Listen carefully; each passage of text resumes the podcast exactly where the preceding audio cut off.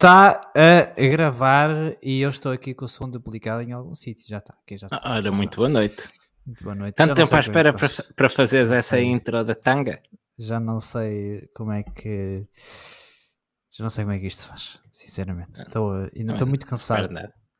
Estou muito cansado. Continuas careca? Continuo careca. Já tenho dois joelhos, já não é mau. Eh, Mas, eh, Vocês vissem como está aquele joelho, Deus me livre. mas ao longo do, deste episódio eh, será possível ouvirem vários esgares de dores de minha pessoa. Eh, não serão sons de prazer, serão sons de dor, ok? Eh, por isso, ouvirem o. Foi porque eu mexi a perna e não devia, ou se ouvirem um. Foi porque eu bati com a perna em algum sítio e não devia. Por isso, o tom do episódio de hoje vai ser mais ou menos este. Eh, Se me ouvirem a rir é porque o gajo se mexeu. e, e pronto, eh, são as coisas que eu faço pelo. Não eu ia dizer o bem de, de Bandeira Amarela, mas acho que pelo contrário, será pelo contrário. Pelo bem Ah, da humanidade em geral. Exatamente. Eh, Ainda assim, eu, eu quero começar este, este episódio por, eh, por nos explicarmos. Não, não é para nos explicarmos, nós também não é para, não é para tanto. Ah, nós não fizemos nas últimas eh, duas, três semanas eu sobre o, o Grande Prémio, logo a seguir ao Grande Prémio de Mónaco, não tivemos. eh, eu não tive possibilidade, aliás, o Diogo acho que até, até poderia ter. poderia Eu ter acho, que se feito. per- eu acho que se perdeu uma grande oportunidade de um solo de duas horas aqui. mas- Sim, Só a falar de numeração. Só a falar de Sim, numeração. sim, sim. Acho que era fantástico. Mas não podemos fazer eh, por depois de motivos profissionais, depois fui operado e portanto não, eh, não dava. Eh, mas cá Está estamos. operado? É operado ao, ao, Foste a Madrid? Ao joelho. A Madrid. Operado. Ahm, mas no meio, do- no meio disso é tudo, meu? já tinha saudades, sei lá. Por eu tinha qualquer não. Não percebo porquê. Acaso até não. Eu Temos uma notícia de última hora, se é isso que queres dizer. Então, não, podes começar por aí. Eu, eventual, eu ia dizer qualquer coisa pertinente e consegui-me fazer esquecer a mim próprio do que ia dizer. Pronto, eh, então, notícia de última hora e para aqueles que estão mais atentos, eh, se calhar às, às redes sociais e, por aí já devem ter eh, já devem ter visto para quem não Alerta não- BA. Alerta BA, alerta BA. O grupo Volkswagen vai entrar na Fórmula 1. Espera, desta vez é Porsche e Audi. A Porsche e Audi, a Porsche e Audi. Diz, fala-se na Porsche e Audi. eh, ainda não, eh, não sabemos em que moldes. eh, estão pendentes de uma decisão final de, das- dos regulamentos. mas, ao que tudo indica, vamos ter o grupo VAG a entrar finalmente na, na Fórmula 1. É, acho que é uma notícia que, que alegra a todos. Ninguém estava à espera de, de- de ouvir esta notícia hoje, ah, mas eh, temos fontes próximas ao Bandeira Amarela que nos dizem que Que é o desta grupo. É. Volkswagen, que deste aqui, o grupo Volkswagen Deste vai aqui é. entrar na Fórmula 1 e vamos ver como. Foi um CEO que confirmou, um, um CEO, não é o CEO, foi um CEO que, que confirmou e Deste aqui. portanto, cá está. Portanto, Já agora eu é aproveito, isso. há pouco, há pouco falávamos desta, desta interrupção de, de três semanas que tivemos. Eu aproveito para dizer que gostei- gosto muito de ver trabalhar, gostei muito do seu programa, daquele especial na RTP à, à Não, uma da não, tarde. não é, não- é preciso divulgar mais. Não, é Não? preciso divulgar mais. Não, deixa estar. Ah, foi para mim, foi Deixa o momento alto do dia. Aquilo é que não, não vi sequer e apareceu-me de- no Twitter sem estar, sem estar a contar. É, Não, que não, não- acontece todos os dias. Não interessa a ninguém, Diogo. Isso não interessa a. Mas achei, achei que o senhor esteve muito bem e, e pronto, e até podiam dar assim um minutinho, cinco minutos à, à Ronaldo. Devia ter começado a falar era de Fórmula 1. Aproveitava. Olha, está a gravar. Pode-me passar só o áudio depois para o podcast. E, Ah, isto para quem, para quem não viu, vamos deixar só, só assim no ar. não é preciso, Diogo. Não é? Não é preciso. Que vais querer que não queres que as pessoas vão ao telejornal do almoço da RTP às 14 e 8 do dia. tu tens isso, Margaret. Por acaso lembro-me da hora, lembro-me que foi às 14 e 8 que eu tive que ir procurar, não me lembrei do dia, mas pode ser que. Foi uma terça-feira para aí há 15 dias. Pronto. Avançamos. Pronto, vamos avançar. Um, mais notícia, temos algumas coisas aqui para falar na, na bilheteira, não muito. Envolvem bicicletas, contratos, eh, coisas assim do género. Uh, mas talvez começamos por Sérgio Pérez, que renovou com a Red Bull após a vitória do Grande Prémio do Mónaco. Ele vai ficar até uh, 2024. Na... Sim, se, aliás, foi anunciado depois do Grande Prémio do Mónaco, mas tudo indica que já estava assinado antes, porque o, o cheque foi visto a caminho da, da Motorhome no final da corrida a dizer que epá, devia, não devíamos ter assinado já. Pois foi, pois. Uh, como que é? Devia esperar para ganhar esta para negociar mais. Mais uns, isso, já, mais uns pesos. Já, já estaria tudo tratado então, e que melhor altura do que depois de, de uma vitória no Mónaco para. Hum, para anunciar a renovação de cheque por mais dois anos, como dizias, até mais final de 2024. Sabes que é foi, que... foi o que me surpreendeu, foi a única coisa que me surpreendeu nessa, nesse anúncio da renovação do contrato do Pérez foi precisamente a longevidade do contrato. Eu pensei que eles iam renovar só para 2023. Pois, isto são mais notícias para o rei do like, para Pierre Gasly. O rei do like? Tu andas distraído. Que é que se passou? Nunca, nunca levaste um, um, like de Pierre Gasly? Eu não. Então, então depois eu mostro-te os likes do Pierre Gasly. Ah, mas isso é, envolve polémica, é os likes do... Não, não envolve polémica. O, o senhor é o, é o, rei do like na, nas redes sociais. Ah, pronto, está bem. Não sabia. não sabia. Já levamos ah, um like, já levamos um like do Gasly, nós não? Não sei, do Coronel já levamos. Mas... Do, do, do Coronel toda a gente já levou. Toda a é, gente é seguido por, por um, pelo menos por um dos irmãos Coronel, toda a gente já, já é seguido ou já deixou, entretanto, já voltou a ser seguido outra vez por, por um dos irmãos uh, Coronel. Mas essa do, do Pierre Gasly não, não sabia, pá, desculpem, está aqui o chat muito indignado comigo, não sabia, peço desculpa. Estás a ver? Ao menos temos, temos ouvintes que, que estão atentos ao, eu, mundo. Eu, eu, pelo menos uh, vi durante a semana ou durante o fim de semana um vídeo do Gasly uh, na página da AlphaTauri em que ele tinha tipo uns 4 ou 5 telemóveis à frente e a meter like em tudo. E eu vi, pronto, isto veio qual é o propósito deste, deste Bom vídeo? dia, João Pedro. Tens, o, tens o desconto que andas desaparecido há algum tempo. Mas pronto, olha, até assim um bocado amarelo. E se ele desfalecer aqui a meio, ah, continua. Pronto, pode ser, pode ser que seja bom. Pode ser que seja deixa, bom deixa só a stream ligada que eu, que eu acabo disso. Sim, isso fica. Eu, é dizer, a não ser que desmaia e bate com a cabeça no teclado, mas acho que não, à partida lá, um gajo como desmaia é mais. Isso? Um gajo, eu faço para desmaiar para trás, não te preocupes. Isso é, isso é tranquilo. Mais coisas, queres falar mais alguma coisa do Checo Pérez? Tá, pá, sinceramente acho que não há muito a dizer, acho que era expectável não, e nós já vínhamos falando disso, vai de encontro àquilo que vínhamos dizendo, ou seja, que melhor, que mais é que a Red Bull pode querer de um segundo piloto, pá, faz pole positions, ganha corridas, está em segundo atrás do, do Verstappen e bem perto. Uh, melhor não dá, pois não. Pá, eu acho que não, acho que não se pode pedir muito mais de Sérgio Pérez. Uh, tem mostrado um bom ritmo esta época, ainda por cima. Encaixou Sim, melhor repara, também na equipa. Repara né? que há coisa de um ano pedia-se a cabeça de Sérgio Pérez. É, é, possível. É possível. Mas não fomos nós, bem não? Eu estou assim um bocado não, não, não, não, não, não fomos nós, foi, mas eh, muita gente punha em causa a continuidade de Sérgio Pérez na Red Bull, que não estaria à altura. Mas isso sempre, sempre foi a carreira de Sérgio Pérez, sempre foi assim. É? Ou sempre porque foi era... estar é porque era piloto pagante, ou porque não estava à altura do colega de equipa, ou porque isto, ou porque aquilo, ou porque não tem ritmo, ou porque só é bom a gerir pneus, ou porque não, não é rápido, não faz pole positions, ou porque é lento ao sábado ou ao domingo, só faz boa meia corrida. Sempre foi assim. É, a carreira do, do Pérez. No entanto, ninguém tinha mais pódios que ele em carros no meio de pelotão. Verdade.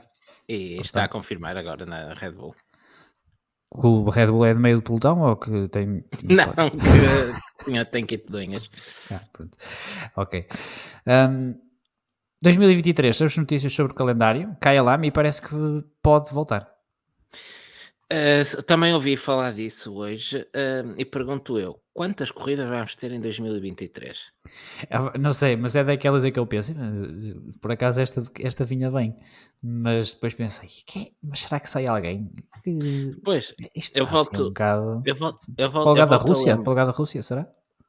Para o lugar, não, repara, nós temos, este ano são 22 corridas, sem mas eram para, ser, eram para ser 23. Eram para ser 23, mas uma já caiu que é a Rússia, tens 22.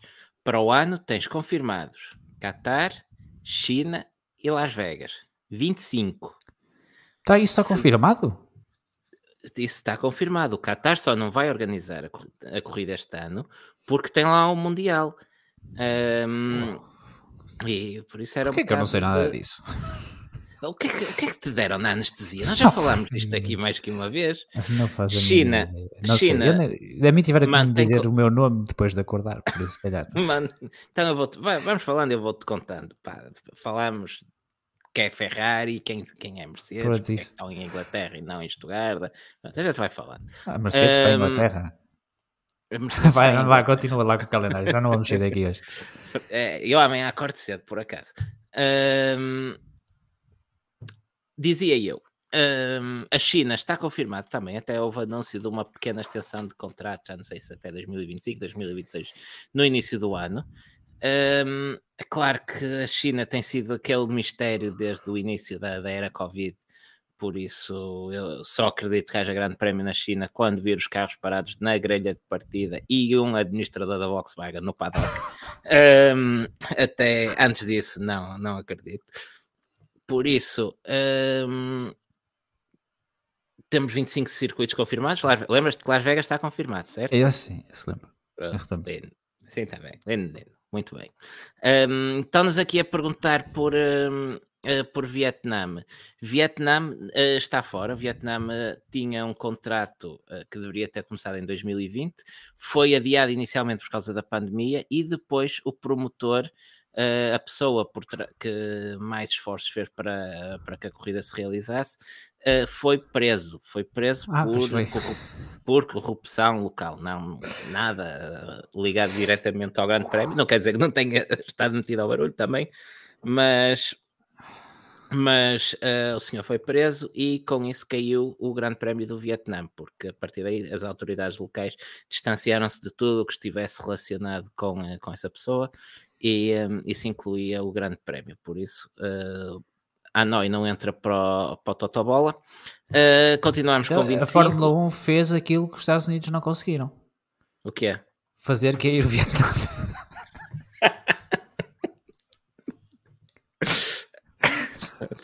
Adiante, adiante, adiante. Adiante, adiante. Uh, fiquei desarmado com essa.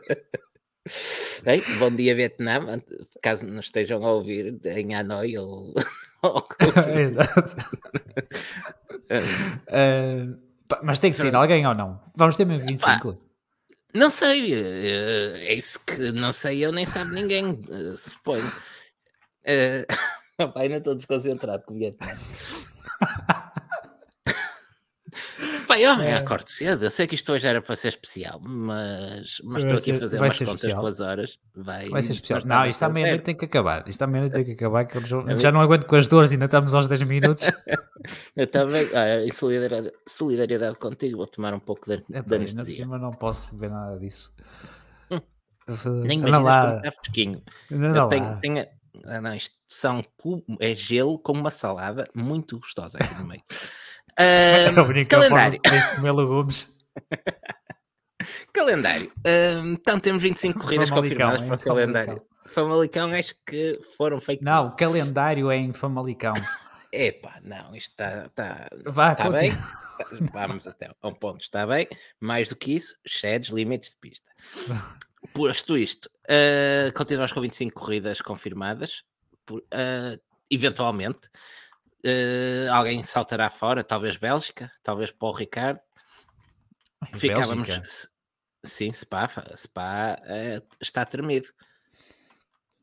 Está bem. Tá, e depois também daquela alcatroada que mandaram ali no, em Aarhus Radion, também eu tremia, não é? Ah, eu não gostava, não, não gostava de ver se a saltar fora. Não, e- e Mas se for para manter muitos dos que estão agora no calendário, então ainda é pior.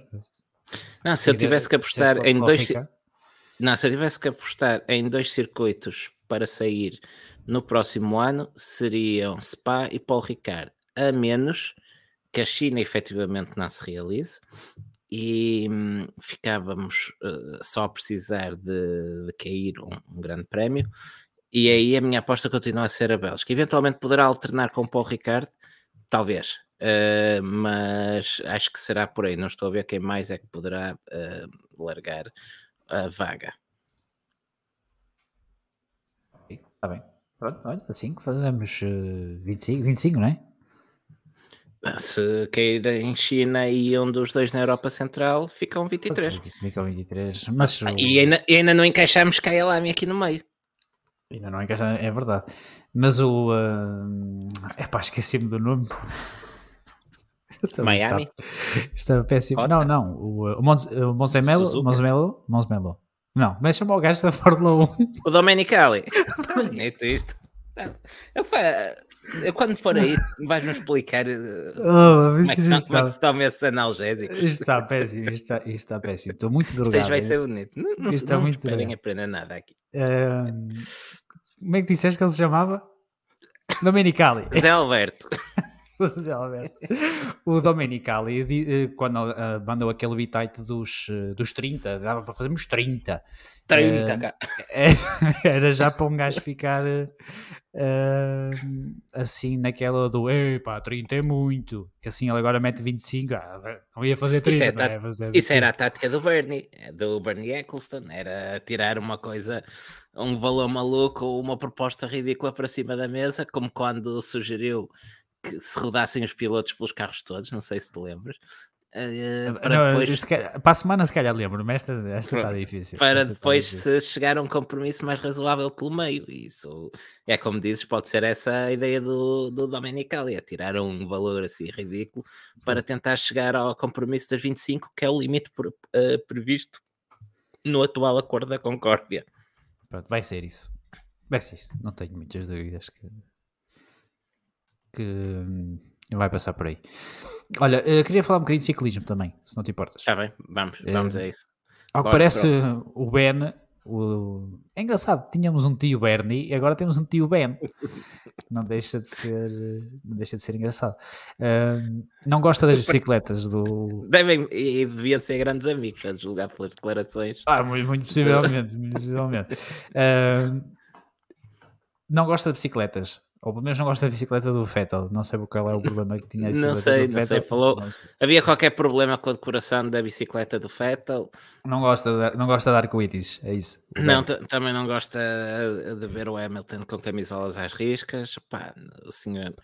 E o- qual é que era a outra? Ah, do Lando Norris, de preocupar-se com a saúde Lando- mental. Exatamente. Onde é que essa crença perigosa e É, rebelde? exato, exato. De facto, não, não sei. Acho que, aliás, no caso do Lando Norris, ele devia, não, não devia ter dito nada, não é? Porque basicamente está a dizer: não se preocupem comigo.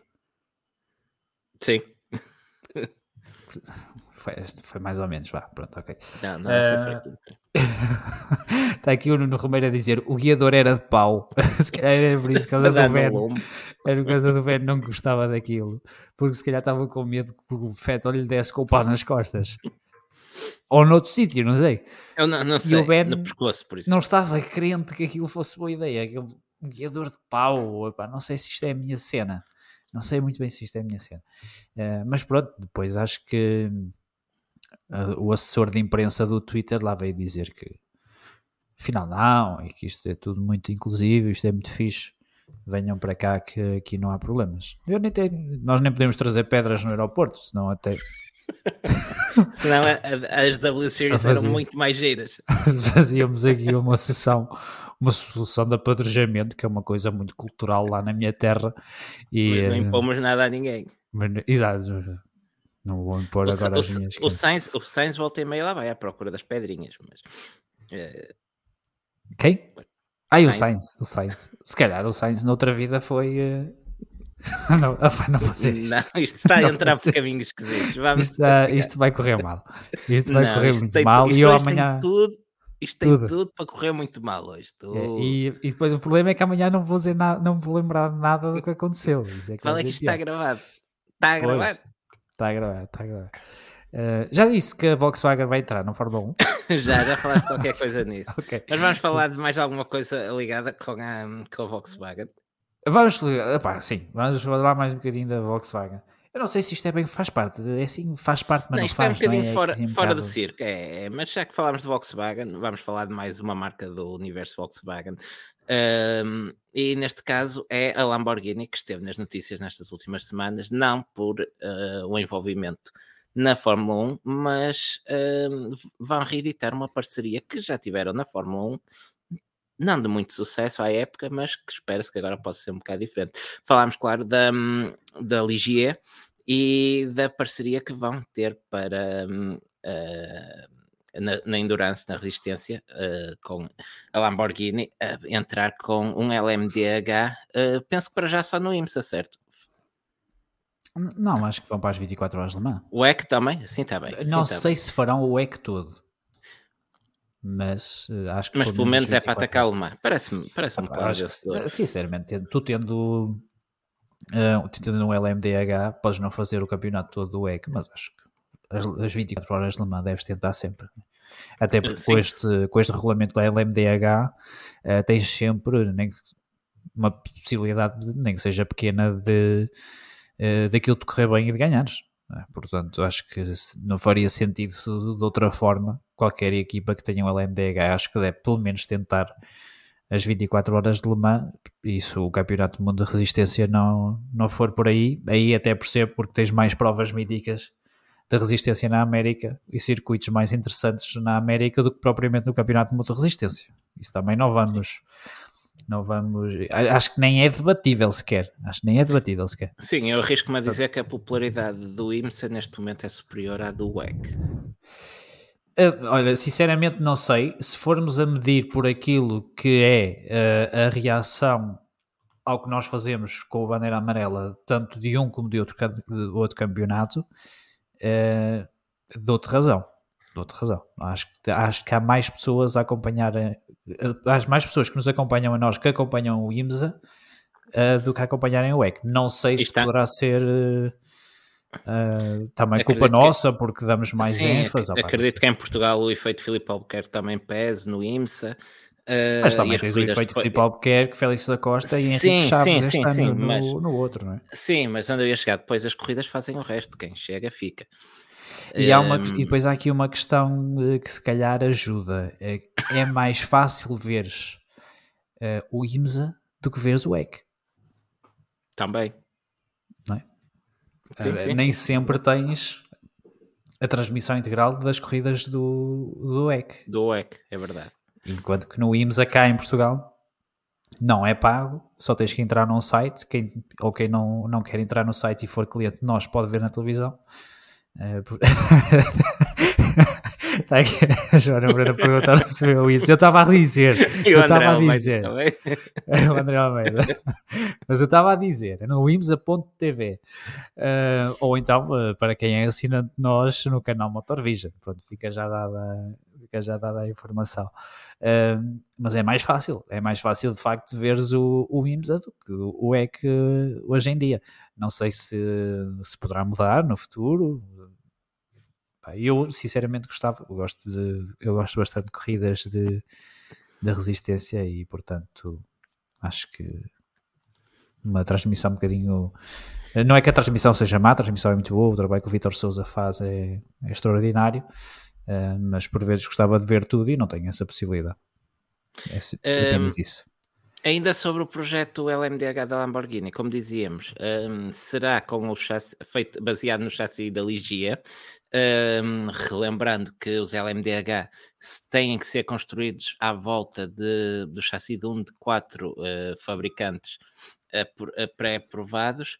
E hum, o interessante aqui é mesmo isso, porque o outro, eh, o outro projeto do grupo, a Porsche, eh, tem eh, um chassi Multimatic e não da, hum, da Ligier. Sim. Por isso, não é o mesmo carro, vão ser carros completamente distintos. Sim, eu por momentos ainda pensei que eles iam ficar com os LMDH da, uh, da Audi, mas ao final parece, parece que não. Vais abandonar tu primeiro? Olha, não, esta... não, não, não, não, vou só aqui ver uma coisa, porque aqui barulhos. Desta não estava à espera. Uh, mas ainda, na, ainda no, no mundo da, da resistência, ficamos também a saber que as categorias GTE Uh, Pro vai terminar, termina este ano. Para o ano só temos GTE. Do, que tu foste falar. GTE AM. Uh, e, uh, e depois a categoria vai mesmo transformar-se e, vai ser, vão ser simplesmente carros GT3, mas com um kit premium. Que, Porquê? Que não traz nada, um kit premium que não traz absolutamente nada ao, uh, aos carros. eu sinceramente, e tendo em conta que os hipercars ficaram mais lentos, passar para um GT3 estava bom. Não acho que não havia problema nenhum, eh, problema absolutamente nenhum. mas repara, este kit, este, mas... este, kit, este kit premium que o EC quer introduzir não traz nenhum ganho de. Não, não, não. É estético só. De performance, exatamente. É apenas estético para parecer mais premium. É, são kits que estimam que irão custar entre 50 a 100 mil euros por carro apenas para ter um ar premium. Uh, ou seja, tu tens uma categoria com. é como um Série 3 diesel com FECM. é um bocado isso, mas um bocado mais caro e um bocado mais estúpido. Porque tu tens. Estás a falar dos BMs ainda? Olha que pode, há pessoas que podem ter. Não, não, não, estou a falar de premium mesmo. Tu tens uma coisa uh... parecida em casa. tenho, tenho um Celine. Tens um Celine. Uh... Eu diesel 1.6. que, de uma marca que vai entrar na Fórmula 1. Vamos ver. Vamos não, sei ver. Se já, não sei se já falámos nisso. Última hora, última hora, última hora. última hora. Uh, pá, não se aprende nada aqui. Mas sobre nada, o kit nada. premium, um, é ridículo porque tu tens uma categoria que oferece um, uma, uma imensidade de, de carros. Tens uh, muitos construtores com, um, que oferecem GT3, tens Porsche, Ferrari, Mercedes, Uh, ia dizer BMW, mas uh, Lexus, uh, penso que a BMW também já tem o M4 GT3 que corre no IMSA. Tem, um, uma catrefada de GT3. Tem uma catrefada, há muitos. A Lamborghini, McLaren, uh, tens tudo o que é construtores, esses sim, premium ou super desportivos, Aston Martin, têm um GT3 e tu vais limitar esses carros ou o número de carros uh, disponíveis para competir, uh, carros esses que correm tudo que é campeonato de GTs pelo mundo, uh, à vontade de um fabricante fazer um kit que poderá ter ou não retorno para o fabricante, por isso poderá não ter interesse em fazê-lo, e uh, ao mesmo tempo aumentar em 100, 200 mil euros o orçamento hum, das Também equipas. É orçamento esse. É, é 50 se tiverem dois, Tá bem, se tiverem dois carros, se for uma equipa ah, com dois pronto, carros. Okay, Sim, mas vai ser tudo AM, por isso à partida não vai, vai ser raras as, as equipas que têm dois carros. Sim, também é verdade, mas, mas eh, eu, eu acho que havendo, havendo uh, apenas categoria AM que vais começar a ter falsas fábricas, mas isso, isso é outra questão. Ah, e, e basta olhar para, para os LMP2. Exatamente. Tens a questão do IM, é de que tens de ter um, um line-up para o IM. Mas tu nos, uh, nos LMP2 tens equipas que são para o IM e, só, o, e o IM é tipo um rapaz que acabou assim na Fórmula 2, não é? Não é propriamente amador. Não é propriamente como meter a mim e a ti no, uh, no carro Sim, a fazer é, lastro. Não, não é o senhor, não é o Paulo da Alana, não é? Eh, claro, não, é, não é para ali a, a perder a, apenas tempo. Mas e mesmo assim, e, o, e os AMs, a comparação não é propriamente eh, feliz, porque mesmo nos os AMs dos LMP2 andam que se fartam. E daqui a bocado até vamos falar de um deles. Repara, próprio, a própria categoria LMP2 deveria ser uma categoria uh, secundária, ela própria já de si ao utilizares, uh, são, tens também quatro, aqui não são quatro chassis, são quatro carros mesmo completos aprovados, uh, que na prática foram, foi completamente dominada pela Oreca, a categoria, uhum. um, é que acaba por ser quase uma fórmula spec para, para clientes. Uh, tinhas os grandes no, em LMP1, E um, depois tinhas o LMP2 para privados. Pá, e tu vais a ver quem são as equipas que lá está, para além da, da United e da Jota, claro que são nomes com história na, na Endurance. Tens uh, a Penske, tens a Prema, uh, tens nomes. Uh, estava a pensar se a AF Corsa já tem LMP2, mas tem, tem, tem AF Corsa. Tem, já Sim. tem. Então, foi, a, foi o um AF Corsa que tirou o líder da GT Pros de corrida, o Corvette. Ah, pois foi, pois o foi. Perrodó, foi o Perrodó. Sim, sim, sim, sim. Ah, por isso tens grandes equipas ou equipas com, com tradição uh, em LMP2 e que se entende também, muitas delas estão a, a preparar programas de LMDH. Uh, de, exatamente, programas de fábrica. No, o mais flagrante de todos será o da Penske, que vai ser a equipa que vai inscrever os Porsche de LMDH. Sim, sim. E entretanto vais começar a surgir outras outros sim, nomes. A, WR, a, WRT. a WRT seria, seria a Audi também, que uh, agora está numa. Uh, estamos numa expectativa para ver o que, é que, o que é que eles vão fazer, que seria a WRT a correr o programa da, da, da Audi. Uh, e a propósito disso, e já que estamos neste parênteses do, da resistência, uh, só para responder aqui ao Vitor Faria, que pergunta: já agora podem explicar o Alpine no WEC? Aquilo é um hipercar. Queres responder tu? Que sei que tu gostas desta. Ah, pá, gosto tanto deste Alpine. Para já, este Alpine começou a vida como um Oreca. É, é o, o Oreca 004, não é? Ou 007? Não, eu acho que não, penso que este era o Oreca, a base é o Oreca 07, que é o, o Oreca do, do LMP2, que foi evoluído pela isso, Rebellion isso. para... Hum, para um LMP1. Exatamente. Pronto, começa a vida como um, os, os LMP2 atuais, pronto, basicamente. Que é um chassi fenomenal. Este chassi da Oreca é, é, uma coisa, é uma coisa incrível e é por isso que os LMP2 parecem um troféu monomarca, porque aquilo é tão bom que as equipas acabaram só por comprar Orecas e esqueceram-se dos Ligiers e do, todos os outros. O Oreca, que se não me engano, é também a base do, do Acura de, do. Do Flip. Agora, é. Do, do é, é, é, é, é, tal e qual, é tal e qual. Tu olhas é, para ele e, e só tem aquela asinha extra em cima, de resto. E os é faróis e tal. E o, e o, e o Cadillac, e o Cadillac de DPI também a base é o Dallara P207, que é outro chassis da categoria, já agora.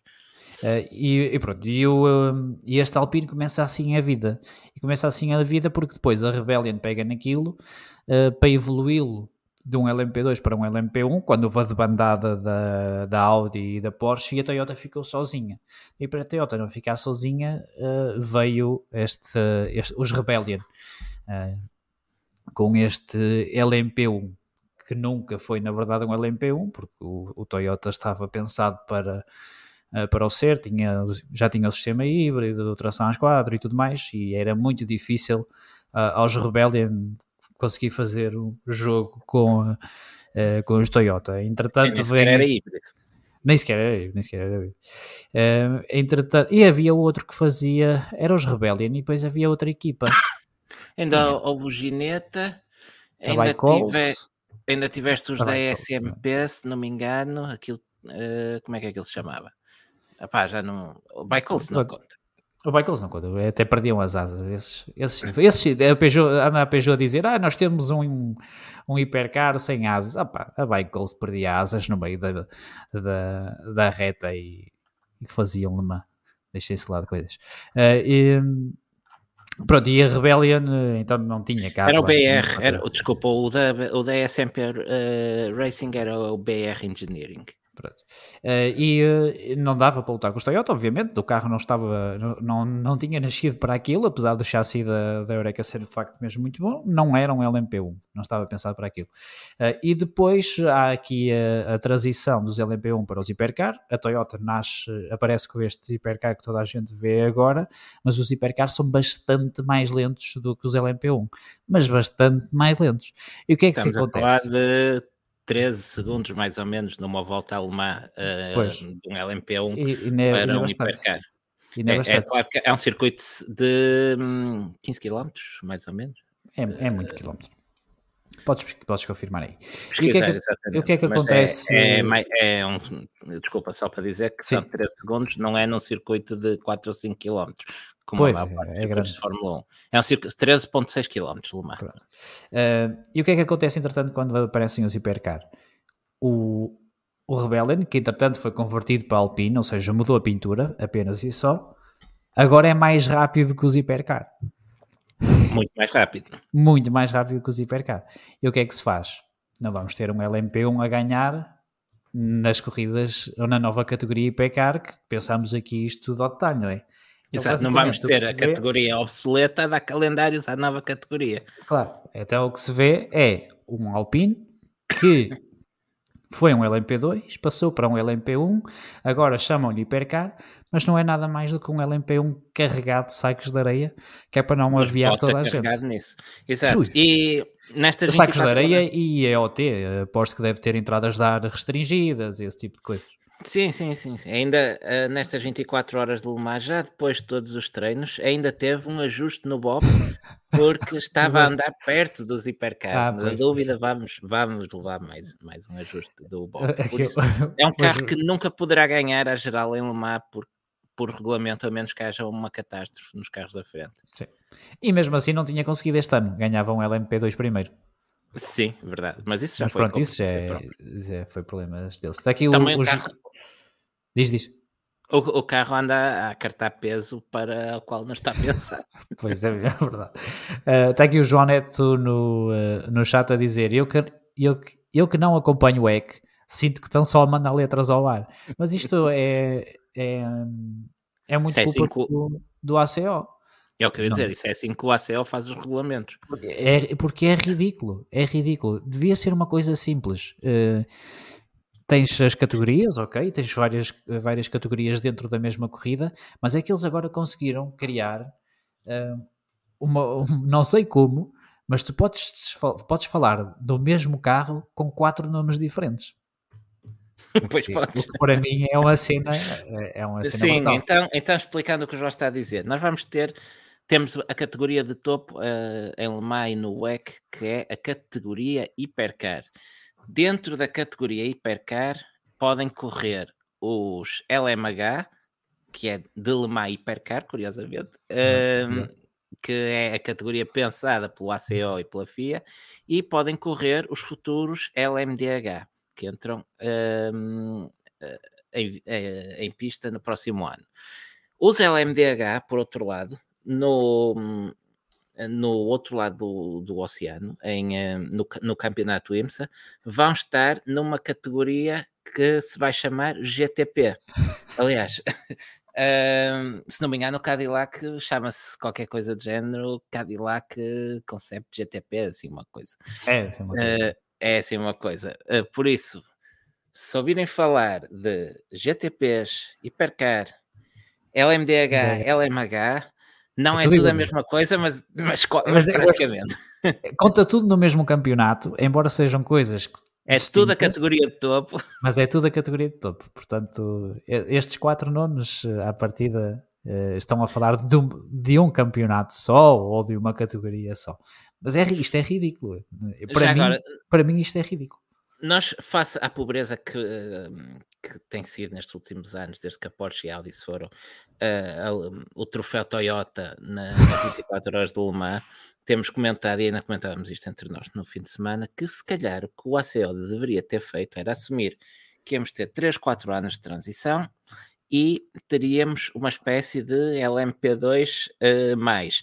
Ou seja, tínhamos os chassis, utilizava-se LMP2, uh, os fabricantes que quisessem entrar como tal, como a Toyota, se quisesse manter o programa ativo, poderiam colocar um motor uh, um bocado mais potente e do fabricante nesses chassis, umas alterações de cosmética, eventualmente um bocadinho mais de aerodinâmica, e tínhamos os tais um, LMP2, que como tu me chamavas a atenção, isso é basicamente o que o IMSA fez para criar os DPI. É tal e qual. seja, é tal e qual, ou seja, era demasiado simples e lógico e barato, sabes, sabes a partir de chassis que estão bem amortizados. E sabes o que é que é isso também? É os LMDH. Sim, são os LMDH, LMDH que é são LMD, uh, LMP2 evoluídos com um sistema híbrido. Exatamente. Tem, tem um motor de combustão à escolha das equipas e depois tem um sistema elétrico que, salvo erro, será standard para toda a gente. Sim, sim. Tem também tem os quatro fabricantes de chassis pré-aprovados, podem construir um carro à volta disso e, e pronto, é um bocadinho, pelo que me apareceu, tem um bocadinho mais de liberdade que os atuais DPI, mas conseguiram uma, criar uma categoria competitiva e muito mais barata. Fala-se em um milhão e meio por carro já com motor. Se não me engano, a Porsche vende o LMDH deles a privados por um milhão e meio com motor um, incluído. É juntarmos uns trocos e pintamos um de amarelo. Faz, fazer uma vaquinha e temos aí um, um Porsche. Uma, uma vacona, vá. Porsche, uma, dizer uma vacona. Porsche do, Porsche, Porsche do Futre. Uh, Porsche do Futre. Pergunta aqui o João Ferreira, Oracle, Ligia, Dalar e Multimatic, penso que é mesmo isso, são esses os quatro fabricantes. Uh, sim, que aliás vão ser os, os fabricantes do chassis para o LMP2 uh, eh, do futuro. Sim, esse LMP2 que deverá entrar em vigor em 2025. Está aqui o Fábio Rodrigues a perguntar: estas alterações foram feitas para chamar os construtores, certo? Um, sim, sim, sim, os LMDH, sim. É, Até porque não podes ser uma equipa privada e, eh, e ter um LMDH tens que uh, tens mesmo que ser um construtor. Se não fores um construtor, não podes inscrever um, uh, um LMDH. Embora depois os construtores possam vender equipas. É assim uma coisa um bocado. Isto não é nada simples, mas. Uh, Sim, isto, isto surgiu também da, da necessidade, uh, depois da, da bandada, primeiro da Porsche e depois da. De, desculpa, primeiro da Peugeot e depois da Porsche e, e da Audi, um, devido aos custos astronómicos que os LMP1 estavam, uh, estavam a tomar. Uh, mas uh, para a história ficam algumas das máquinas mais incríveis que já um, que Endurance já viu. Uh, mas pronto, entendo, entendo que se tenha chegado a um limite, que a coisa estava um bocado fora de controle e que tenha sido necessário começar do zero. O que eu critico... E, e aquele escândalozinho também não caiu nada bem, não é? Aquele não, isso matou o budget. Mas. Uh, mas dizia eu, um, pá, um, foi necessário então uh, recomeçar do, começar do zero e por isso é que eu acho que teria feito sentido uma solução de baixo custo intermédio e depois pensar-se numa categoria uh, como deve ser. Porque como diz aqui o Pedro Cachapuz, o, o ACO foi criar os hipercar a pensar num carro que nunca vai correr em Le Mans, que acrescento eu é o Aston Martin, o, o Valkyrie. O Valkyrie. E, e depois fez um acordo com o IMSA para criar as LMDH que vão competir com os hipercar, mas são bem mais baratos. Uh, e é basicamente isto, porque uh, a história do Valkyrie foi um, uh, nasceu da intenção da, da, Aston Martin por um supercarro ou um hipercarro, daí o nome da categoria de estrada a correr um, em Le Mans. Uh, trazer de volta os hipercarros à pista.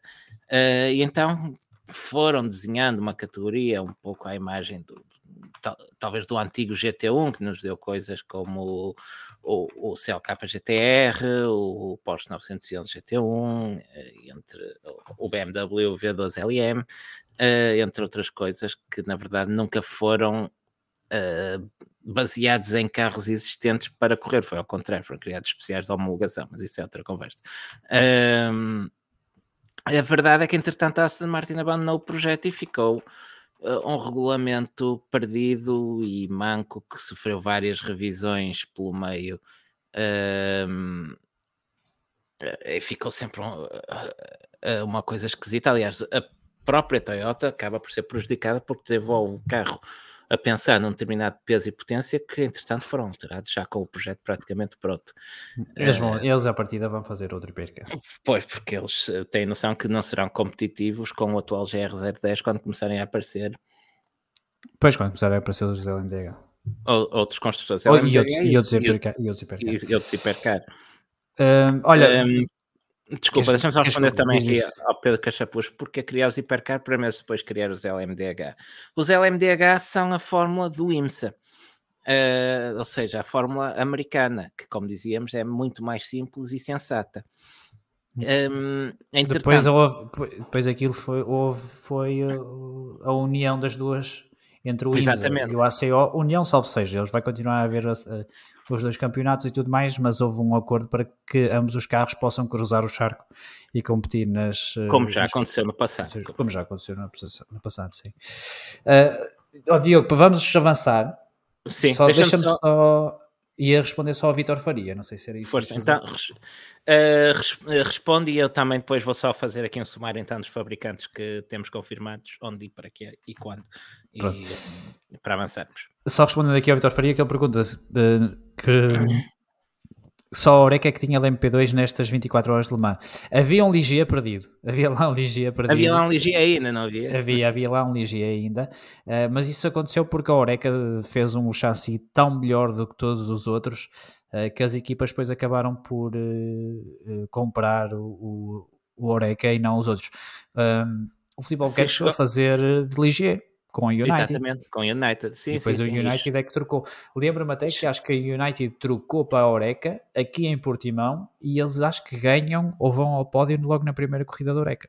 Portanto, eh, Ah, Sim, e depois estes, LMD, estes LMP2 tinham um problema, que tinham eh, a evolução congelada, ou seja, eh, as equipas não podiam evoluir e, ehm, e desse modo eh, a Oreca ficou com essa vantagem congelada e, e a concorrência nunca conseguiu fazer. o que não Nada, vai estava aqui- acontecer no futuro. Porque vai haver uma- alturas em que as equipas poderão fazer essa.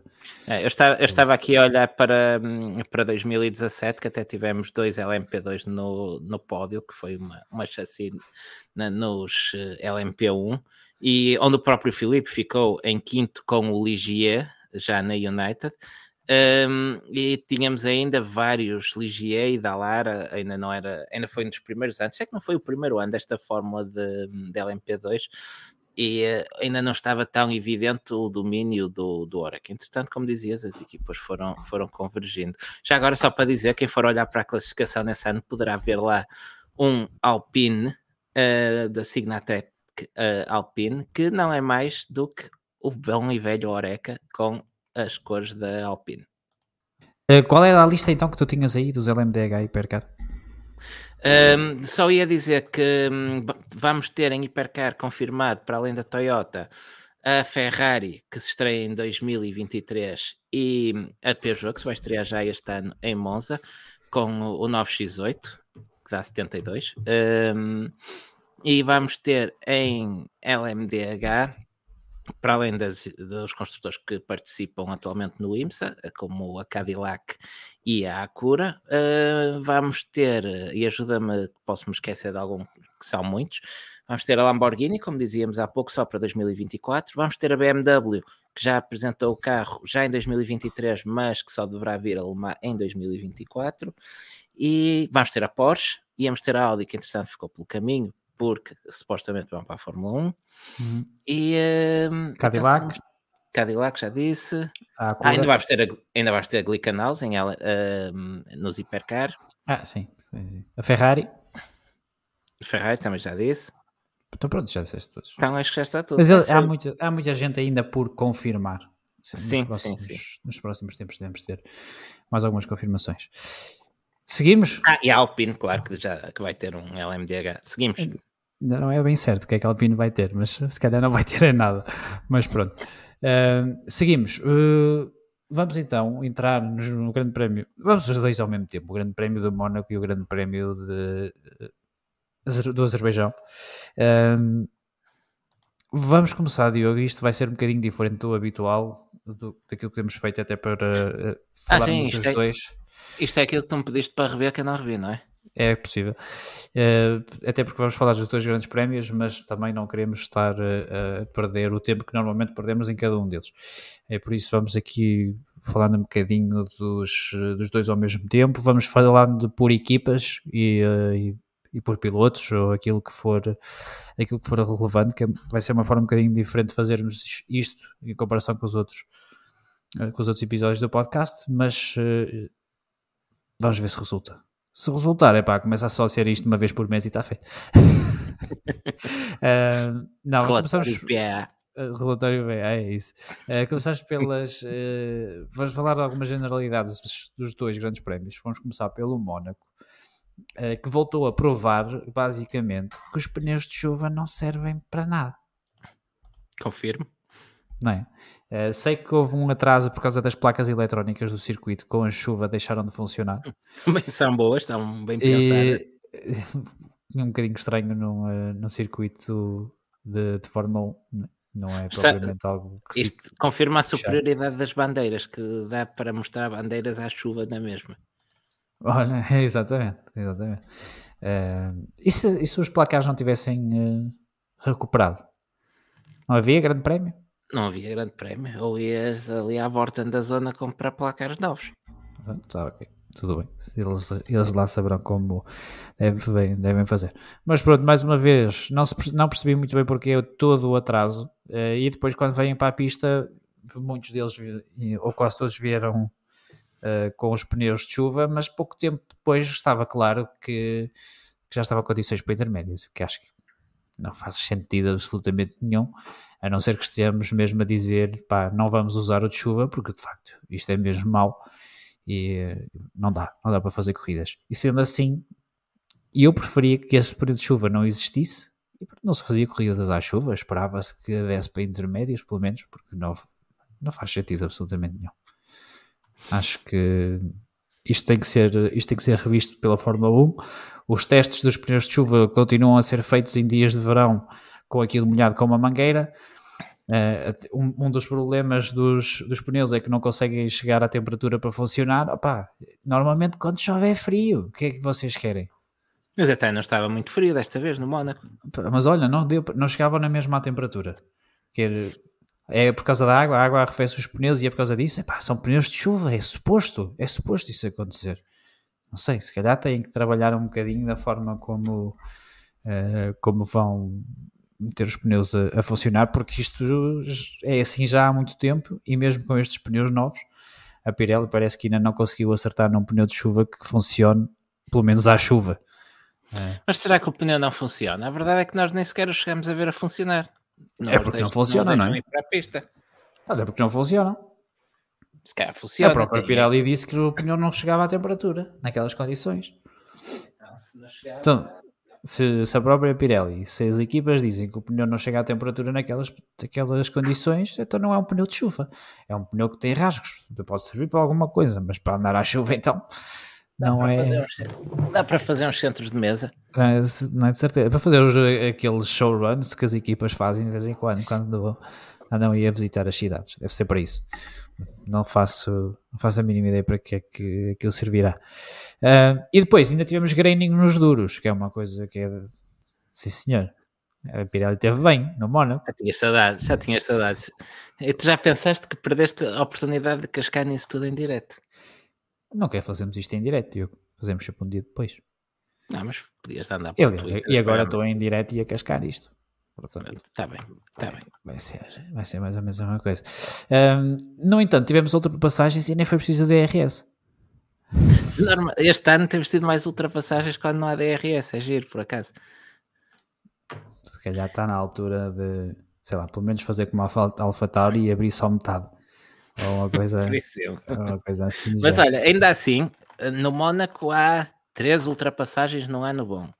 E a realização da corrida, que é local, eh, di- lembre-se, o Grande Prémio de Mónaco é a única corrida que tem uma realização local e não a da FOM, ehm, conseguiu não mostrar eh, metade dessas ultrapassagens. Só mostrou uma e meia. Mostrou uma e meia. Foda. Incrível. Eu, eu depois vi o Grande Prémio, mas pelo menos mostraram as repetições. Acho que a do Fettel eh, não chegam a mostrar. Eu, eu pelo menos vi a do Fettel. Ah, Pois se calhar vi nas redes mandei, sociais. eu- Exatamente. Pois, ok, está bem, está bem. tá Um bem. vídeo de má qualidade de alguém que filmou o onboard. O onboard dele. Ok, está bem, está bem. Ahm, sobre o Mónaco, e todos os anos se fala disto, é preciso alterar ou não o circuito do Mónaco? Para a Fórmula 1. Eu acho que não, acho que é preciso de carros mais pequenos. Mas isso não vai acontecer. Supostamente, na próxima alteração do regulamento aerodinâmico é para Isso é, em dois- isso é em 2024 e mesmo assim não vão ficar tão mais pequenos. Ah, pá, se, se voltarem para a casa dos 4 metros, eh, vá, 4 metros e 20, já não era mau. Tu acreditas nisso? É assim, vai, isso, eu acho que eles vão apostar nessas casas, mas é em trechos. Depois o carro ainda continua. Opa, façam uma spec sem asa. Vamos para o eh, Mónaco- Não, ah, mais, ah, mais, mais a sério. Ah, eu acho que se é para mexer no circuito, mais vale mais vale acabar com ele. Porque, Ele mudava eh, ali a zona da novela chicane. Só se fosse a única alteração, mas eh, não vejo muito mais que possas mudar ali. E vais Eu correr chegava para, ali. para eh, Não, eu chegava ali à, à novela chicane e em vez de fazer a chicane, virava para o mar, fazias uma pista para o mar, um quilómetro de reta. Pronto. Eu, eu pensava que ias dar uma sugestão razoável, como eu tirava no É o Mónaco. chicane e- Oh, é o Mónaco. sempre- Não, não, aquilo é o Mónaco, não falta dinheiro, não te preocupes. Pode ser amovível, aquilo até pode ser amovível. Tiram só e metem para o Grande Prémio do Mónaco. Um quilómetro de reta para o mar, ali é- quando viras à esquerda na novela chicane, um gancho lá à frente para fazer um ponto de, de ultrapassagem, voltam outra vez que- para, para, para a saída, neste caso da novela chicane, e segue outra vez o mesmo circuito. O que é que dizes? Esses analgésicos têm o quê? Lembra- Relembra-me lá. Não, é má ideia. É. Vamos, vamos supor que isto é viável. É má ideia. É, Porquê? porque isso não faz sentido nenhum. Vamos correr para o Ah, mar, sério. Não, não vamos correr para o mar. Tens de fazer uma ponte, como é óbvio. Para quê? Quem é que vai... Vamos fazer uma ponte só para, para fazer o grande prémio. Depois descongestionar o trânsito. E depois aquilo pode servir para os iates atracarem. Na ponte.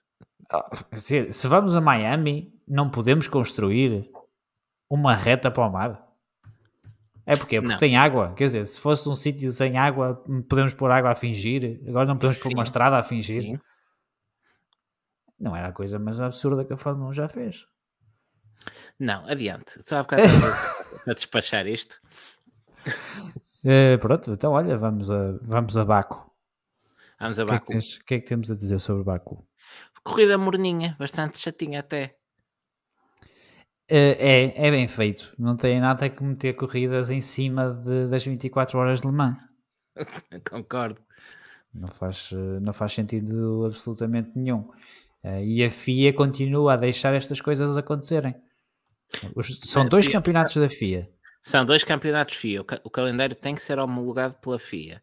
Ah, Não faz sentido nenhum Não, que isto aconteça. Faz, por, porquê é que se metem eh, os, eh, os, os espectadores, as, as pessoas que seguem eh, as duas competições, a ter que escolher entre uma e outra, sendo- sabendo que as 24 horas de Le Mans é possivelmente a prova eh, mais importante a nível do desporto automóvel.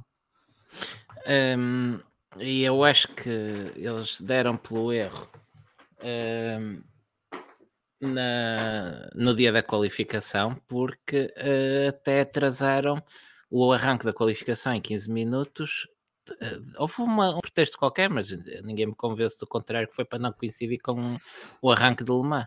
Eles fizeram, eh, houve um, um atraso no FP3, por causa de repararem uma, uma das barreiras.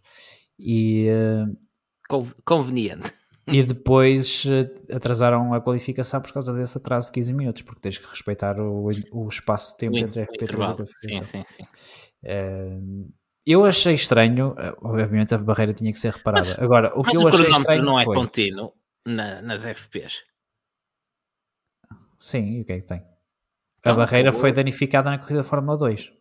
Ah, foi na corrida da Fórmula 2. Ok, o Sim, sim. FP3 é que começou mais tarde, está bem. Sim. Eh, mas o que eu achei estranho foi o que é que eles tiveram a fazer entre o fim da corrida da, F- da Fórmula 2 e o início da- do FP3. E isso é que se calhar depois entra aí a tua teoria das da conspiração, de que eles atrasaram aquilo Sim, um bocadinho, um bocadinho de propósito. E a hora da corrida é arriscada. A hora da corrida é muito arriscada porque eh, no embaco é normal ter as bandeiras vermelhas. Eles tiveram sorte este ano que não houve, não houve grande coisa. Mas se calhar de ter umas duas ou três bandeiras vermelhas vai coincidir com o fim das 24 horas. Sim, porque a corrida estava a uma hora também que conseguia evitar o final da, da corrida. Seria entre o meio-dia e as duas, em condições normais, com hum, o final das 24 horas para as 3. e é como disse, a coisa correu bem, não houve muita confusão e deu para acabar sem coincidir com o final das 24 horas. Ah, espera aí que está a morrer, espera aí. Enquanto, enquanto gemes, hum, eu vou aqui ler o comentário do João Bugalho, que é interessante e é um ponto de vista muito válido. Hum, O problema é que ainda existe muita gente vindo agora para a Fórmula 1 que não se interessa por Le Mans. O meu grupo de amigos que eu dia começamos todos a ver ao mesmo tempo que eu, só eu vi Le Mans. É verdade, a Fórmula 1 ainda mexe com muito mais gente um, e entendo que seja dada a prioridade uh, à Fórmula 1, mas ainda assim era possível fazer uh, a coisa de maneira a não coincidirem. Sim, uh, Indy 500, Grande Prémio de Mónaco e 24 horas de Le Mans nunca deveriam coincidir com, com outras coisas. certo que vai haver campeonatos regionais, campeonatos nacionais, etc e tal, uh, mas uh, provas destas, de, desta altura que tem um grande prémio, que tem uma, uma corrida lá, de Indianápolis, de MotoGP, o que seja, não deveriam coincidir com nenhuma destas três uh, no caso, no caso da Indy 500, a, a questão está uma vez mais do lado da Fórmula 1, porque a Indy 500 corre-se no fim de semana do Memorial Day uhum. uh, e não me parece que eles vão abdicar disso, por isso o Mónaco é que teria que mover para outro fim de semana. Sim, portanto, uh, acho que isso tem que ser eh, revisto, sobretudo quando são duas provas da FIA a FIA tem que meter um bocadinho uh, de mão nisso. Uh, Diogo, tu estavas a dizer que a corrida foi, foi morninha, foi chata, um bocadinho como a tua gata que estava aí a minha. não sei porque é que tens, aqui a fazer porteiro. Não sei porque é que tens disso em casa, sinceramente. Eu, olha, se tivesse aqui uma coisa dessas em casa, passava dia a espirrar e, portanto, até evito. É para quando tu cá vens, para te pôr a espirrar. Por isso é que eu nunca vou aí. um, foi uma corrida chatinha e voltamos a ter aquela questão do, do DRS roubar lutas, mas acho que não vale a pena voltarmos a entrar, uh, entrar por aí. Uh, o que eu queria falar era de outro dos temas que voltou a vir à baila, sobretudo depois do Grande Prémio, que é o bamboleio. Achas que devemos começar a considerar isto uma questão de segurança? Deve ou não a FIA intervir? E se sim, como é que a FIA deve intervir? Se, se houver uh, dados que demonstrem, parece, e parece que, que, esta, informação uh, não está errada, que realmente é prejudicial a, partir de determinados valores que é prejudicial à saúde dos pilotos, sim, devem ser tomadas medidas para, para mitigar isso. Mas a única medida que eu acho que a FIA pode uh, introduzir é simplesmente uh, medir as oscilações, determinar um limite de segurança e quem estiver acima desse limite tem que subir o carro para diminuir. Tens que subir o carro para diminuir o bamboleio, é isso. Exatamente. É isso, pá. É o que me diz aqui o Pedro Queixapuz. Só bamboleia quem quer. Pá, é mesmo assim. Exatamente. E o é próprio o, o, o, Norris ainda no final da corrida disse isso. Pá, nós podemos... Uh, nós subimos o carro à custa de performance para mitigar o problema. É isso. É, isso. é um compromisso que tens que fazer. Eu, eu, eu, eu estou de acordo que a FIA não se deva meter. Uh, no entanto, uh, e isto vai sempre pelo jogo de palavras, e se estamos a falar de segurança, então a FIA não tem outra, não tem outra solução do que de facto meter-se. E como tu dizes, o sensor começa aquilo, quem tiver nos valores considerados normais, tudo bem, quem não tiver, pá, olha, têm que levantar o carro, façam o que vocês quiserem, assim não podem correr. Um, Essa é verdade. O que o Toto Wolff diz que afeta todos por igual, vão todos ter que subir, não é? Mas não, mas não parece ser esse o caso. Há equipas não, que não, não, não, não, Por isso, por isso Agora, mesmo, e não, eu acho que não faz sentido estar a prejudicar quem conseguiu chegar a um resultado uh, satisfatório, ou um equilíbrio de performance e, e bamboleio, uh, não faz sentido estar a prejudicar quem fez um bom trabalho à custa daqueles que não conseguiram fazer. É isso, é isso. Um, eu temo aqui é uma repetição daquilo que aconteceu com o peso. Uh, toda a gente estava acima do peso mínimo, à exceção de uma equipa. E mesmo assim subiram mais 3 quilos ou o que é que foi.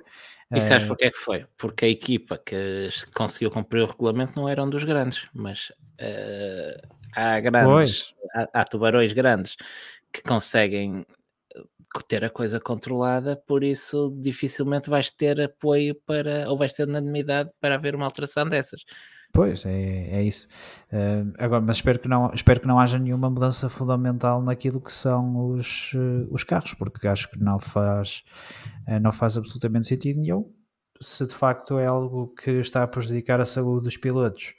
Uh, muito bem, vamos impor aqui o um limite daquilo que é possível e aceitável. Vamos, é fácil, é fácil de medir esse, esse limite, digo-te já. A quantidade de sensores que aquelas porcarias levam, meter mais um ou dois é facílimo. Sim. Medir, uh, medir a frequência natural dos carros, é da, aquelas oscilações, uh, não, é, não é ciência oculta e a FIA e as equipas têm como medir esses valores. Sim, é isso.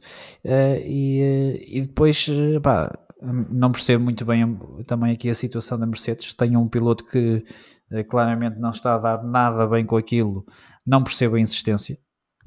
em, em, continuar com aqueles setups. Não sei se é para lhe partir as costas, pá, sinceramente não percebo porque é que eles continuam a isso.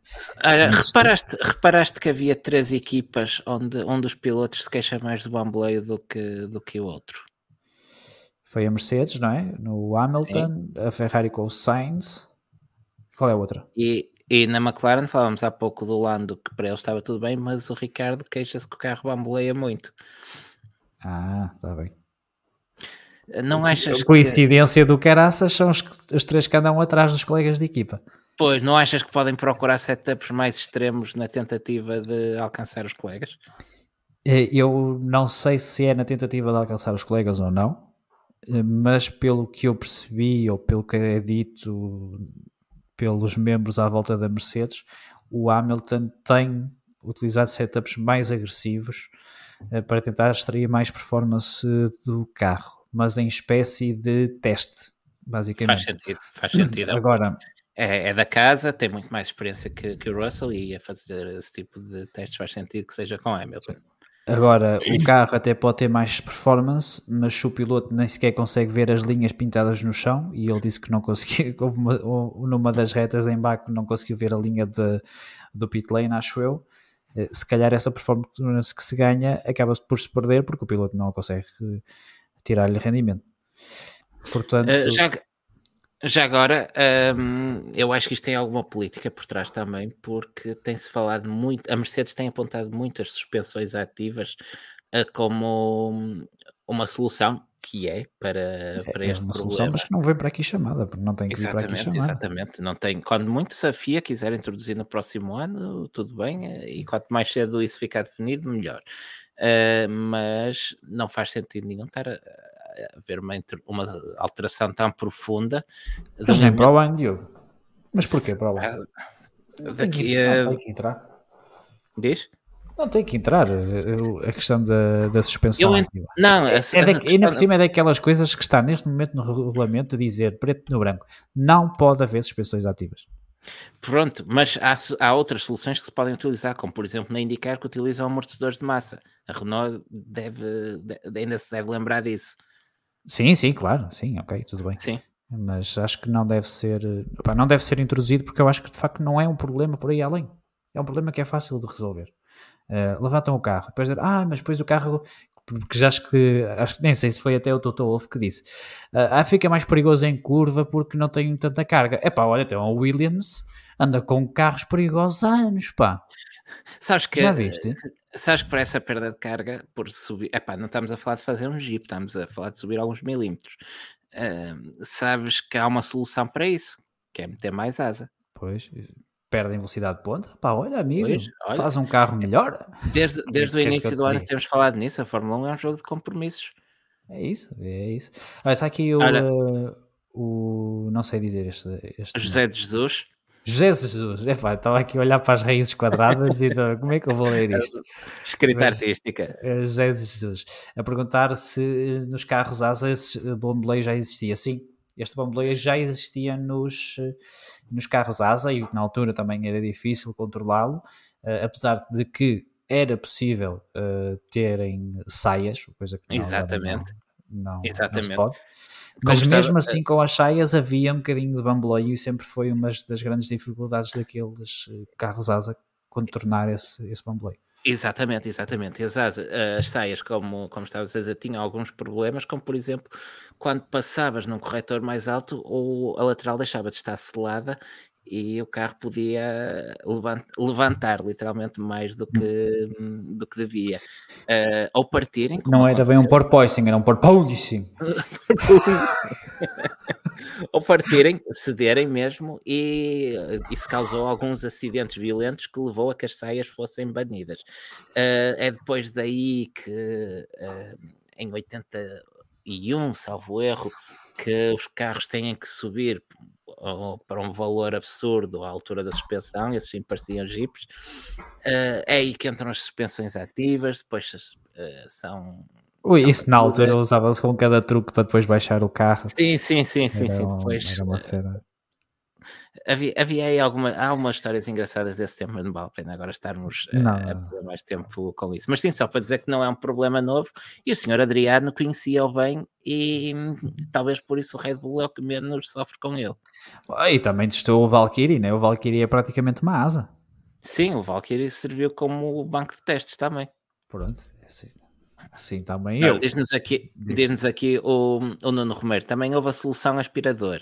Uh, a solução aspirador foi do Brabham do BT46B, que naquele site com bonitos anúncios tem estado um bocado ah, parado. parado é, é, temos que lhe dar, voltar a dar mais amor, mas nesse famoso site Uh, tem lá um artigo sobre, sobre esse Brabham, mas a razão para ele ter uh, a ventoinha, que até era mais eficaz que o efeito sol tradicional, uh, mas o que levou à criação dessa solução não foi, não foi o bamboleio, mas foi não poderem, não terem espaço para fazer os túneis de Venturi devido ao atravancamento do motor Alfa Romeo que o Brabham tinha.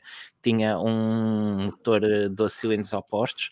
Era um Stelvio, uh, tinha um Stelvio lá atrás quase. Exatamente, e não havia espaço para meter Venturis, por isso teve que usar outro, uma solução criativa para um, criar uma zona de baixa pressão debaixo do carro, ou seja, aspiravam o ar através de uma ventoinha cujo efeito principal era arrefecer o motor, exatamente. Um, mas pronto, depois o carro foi retirado pelo patrão um, da equipa, o Sr. Bernard Ecclestone, um, que tinha já outros interesses em vista e não quis chatear ninguém. O carro não foi banido, só no final do ano é que o loophole foi fechado, hum. porque não se alteram regras a meio do campeonato. Uh, mas o Ecclestone decidiu retirar o carro depois de ganhar a única corrida onde participou. Pergunta ao Vitor Faria: esse ventoinha não foi feito pelo lunático do Gordon Murray? Foi sim, senhor, e voltou a espetar uma ventoinha na traseira do T50, o supercarro que ele desenhou uh, recentemente. Muito bem.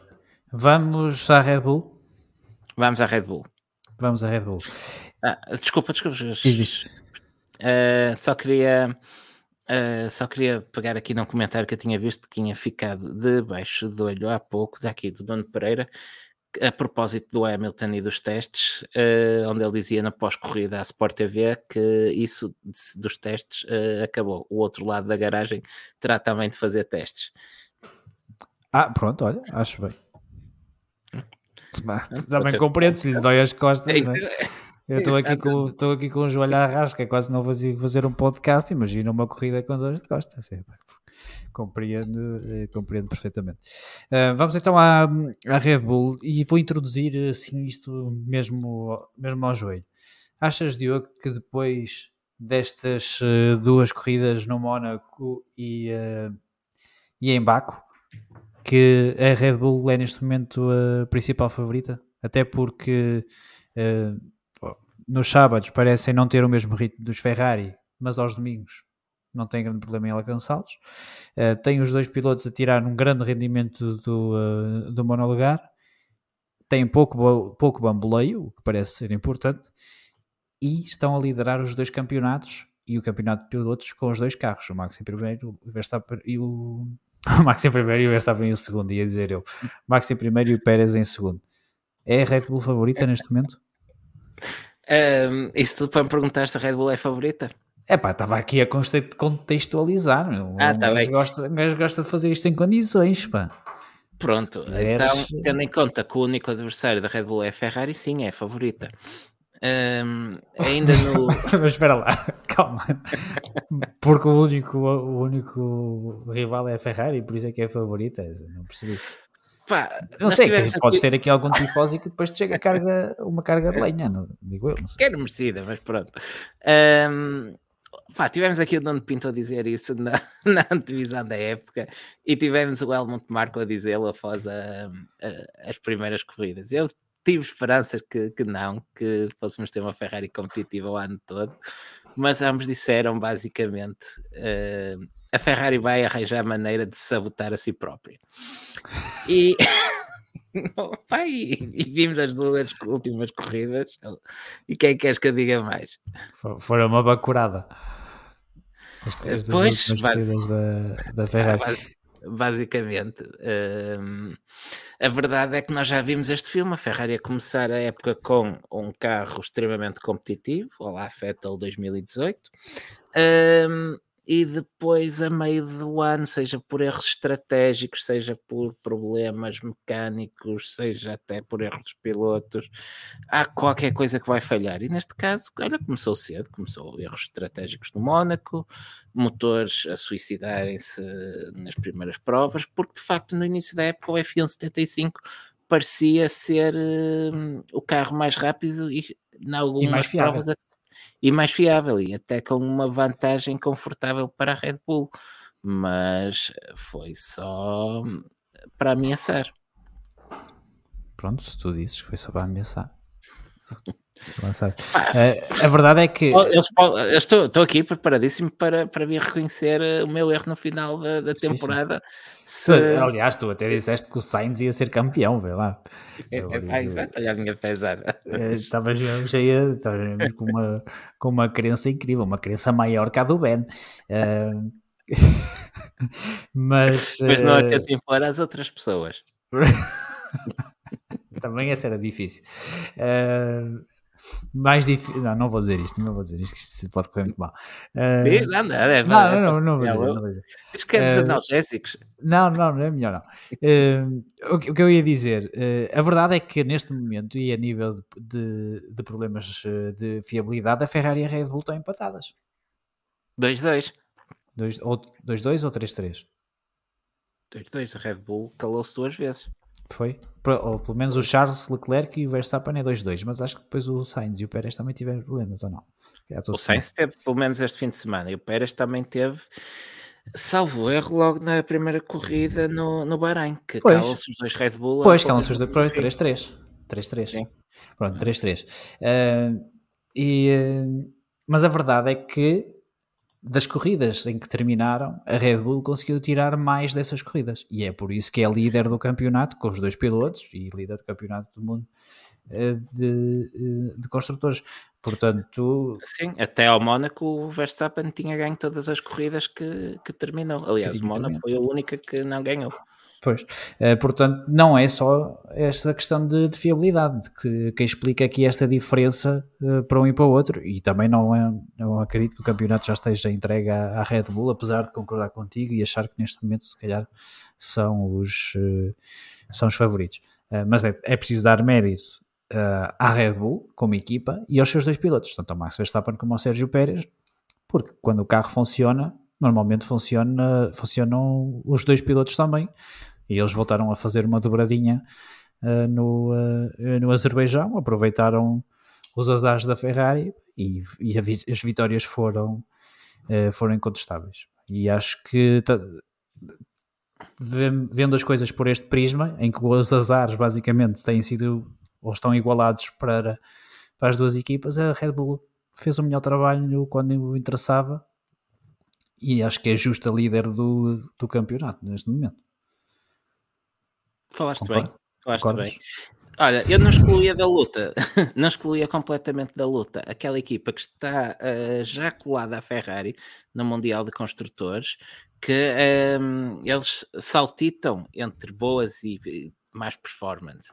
Ehm, e falo, já estou se calhar a antecipar-me um bocado a esse guião muito bonito que tu preparaste, mas falo da Mercedes, porque ehm, eu não acho que os problemas de bamboleio da Mercedes sejam irresolúveis e hum, Ai, irresolúveis. Ah, parece, parece, que foi o dicionário antes de vir para aqui Sim, sim, né? Hum, e acredito que a Mercedes vai conseguir resolvê-los. Não sei se ainda vem a tempo da luta pelo campeonato, mas a, a partir do momento em que consigam resolver isso, acho que podem ser podem se meter na, na luta pelas vitórias. E nós ainda vamos com pouco mais de um terço com o do campeonato.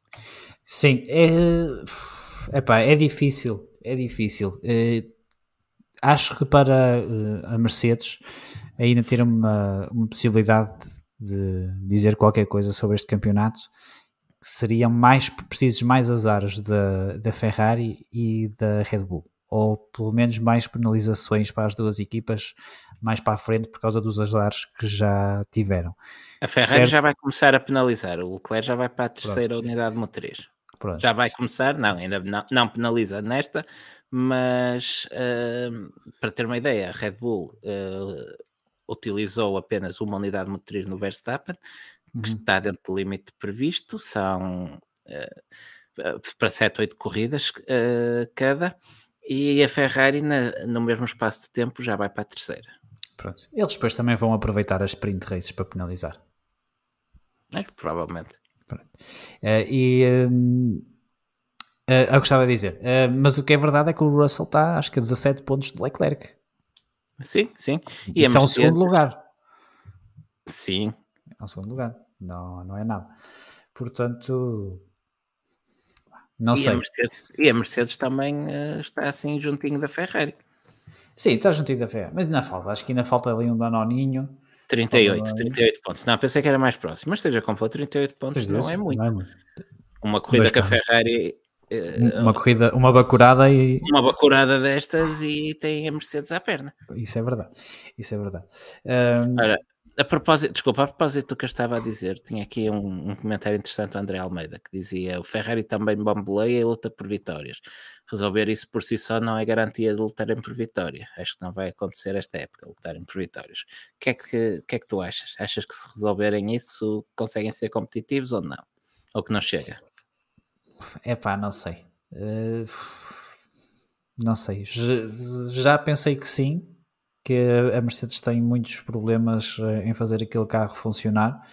Acho que o motor da Mercedes também ainda precisa de uns pozinhos e acho que isso será a principal diferença da Ferrari. Se calhar a Ferrari está a puxar mais pelo motor e por isso também está a ter mais agora mais, mais problemas. O Binotto, o Binotto ainda hoje dizia que preferia ter que resolver problemas de fiabilidade num motor competitivo do que o contrário.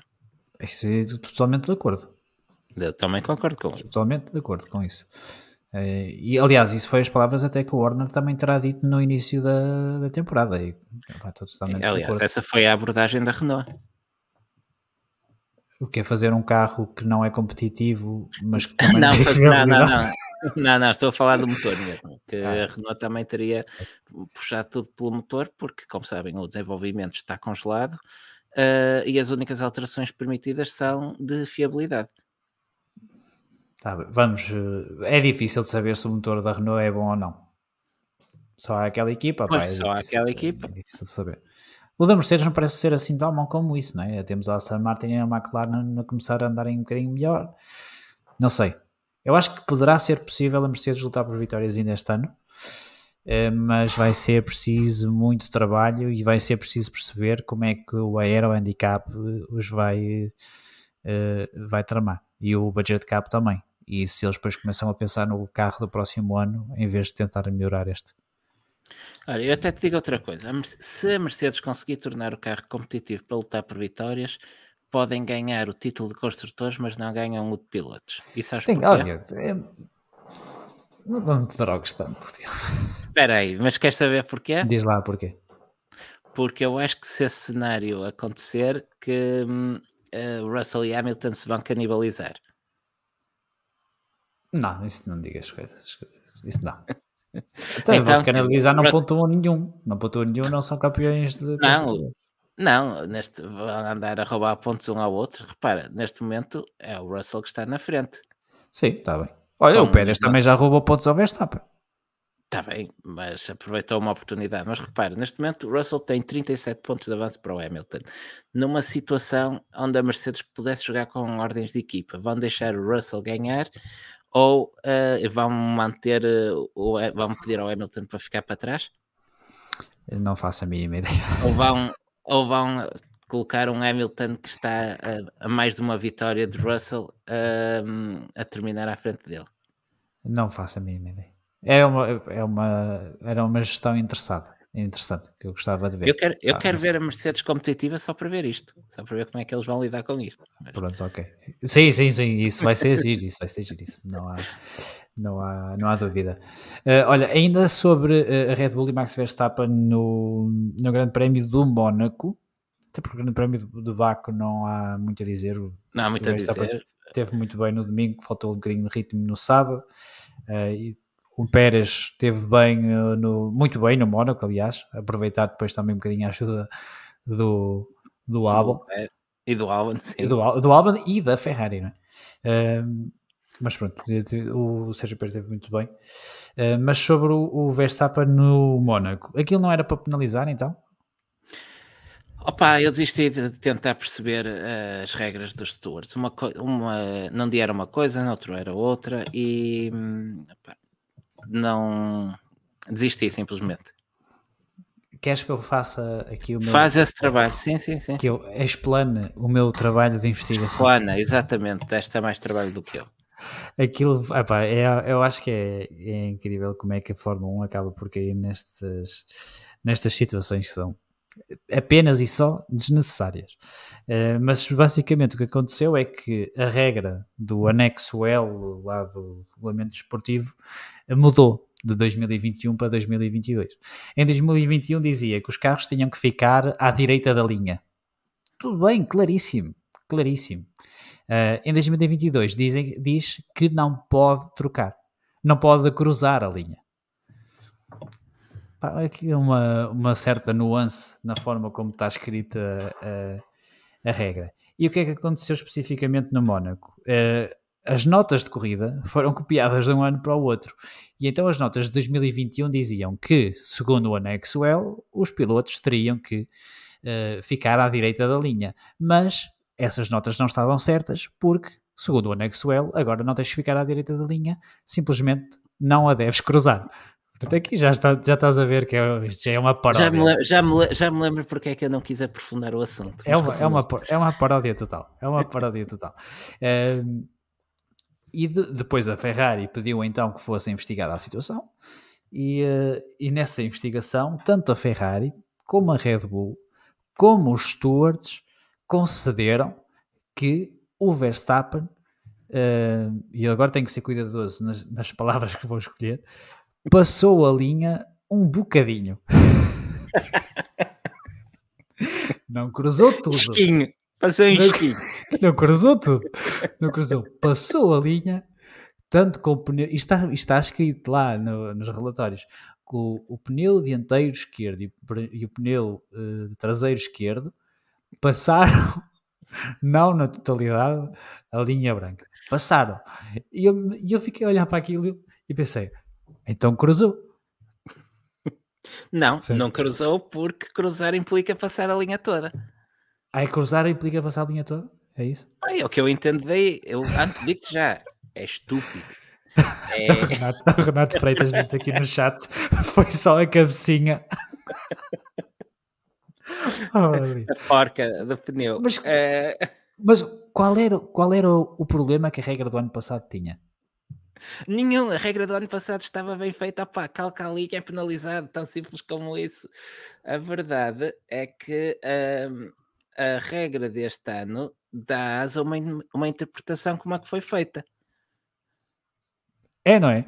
Epá, é? Não, não, faz, não faz sentido absolutamente nenhum. E depois, claro que houve alguma confusão. Eh, na... Porque eu entendo, desculpa, porque eu entendo que posso, podes interpretar cruzar como passar para lá de. E efetivamente, se não passa totalmente, não cruza. Mas, é mas passa, é, mas é, passa. É mas tu tens um bocado de roda que passa para lá da linha, cruzaste. Mas a, rosa, a roda não cruzou totalmente. É, é isso. Estás a ver? Isto é estúpido. Isto é estúpido. É. No limite, isto permite dar a interpretação que tu quiseres. Pois, que assim nunca estás errado. Exatamente, também assim nunca estás errado. Uh... Mas, mas, sim, mas a regra como estava antes era simples, clara, tá funcionava. Pisou é penalizado, tão simples como isto. Um, agora, uh, estou aqui como o João Ferreira, é como a regra da bola passar totalmente a linha de golo. A bola tem que cruzar a linha de golo para ser golo. mas, mas, acho que, mas pelo que diz lá, não tem que cruzar na totalidade a roda. Tem que ser na mas maioria. Mas como é que tu consegues medir a maioria? Não consegues. Não se consegue. Não, não, não consegues. Por isso, é que, única... por isso é que uma linha tem que ser tratada consegues... como um muro. Pronto, das duas, uma. Ou, ou pode passar na totalidade, ou, ou, para penalizar. A única hipótese que eu vejo penalizar é se passar na totalidade, porque é o que tu consegues medir claramente. Mas não, mas é, na maior, é a maioria. É a grande parte. Isto é só estúpido. E depois o, o que é mais ridículo ainda é que as notas diziam uma coisa, só que tu não podias utilizar as notas dos stewards, porque elas estavam completamente desatualizadas por causa da alteração na, na, na regra. Eu, parece que estou a ver aqueles gajos a chegar lá de manhã e dizer como é que é? Já me emitiram as notas de stewards? Epá, esqueci-me, tens do ano passado. Ah, faz copy-paste.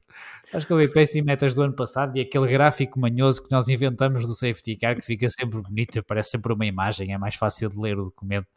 É, é isto que eu imagino. É, isto que eu imagino. É a lei do. Eu tenho, eu tenho, eu tenho aqui, eh, temos aqui vários comentários no chat a dizer que é fácil, é, é, ler a linha como se fosse um muro. E eu concordo 100%, mas não é isso que está no regulamento. Era o que estava. Era o que mas estava. Como era, mas como era muito simples, alteraram.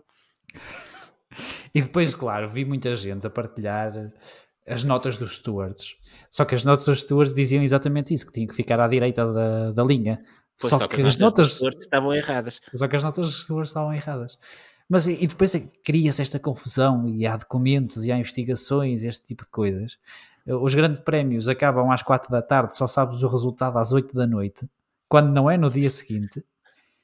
Opa, isto, é isto ridículo, é ridículo. Tem, por exemplo, por exemplo, eu gosto, eu gosto muito de futebol, gosto de ver, gosto de ver futebol, mas nos últimos anos afastei-me bastante porque não tenho paciência nenhuma para discussões do género. que ele estava 2 centímetros à frente, ele levou um toquezinho.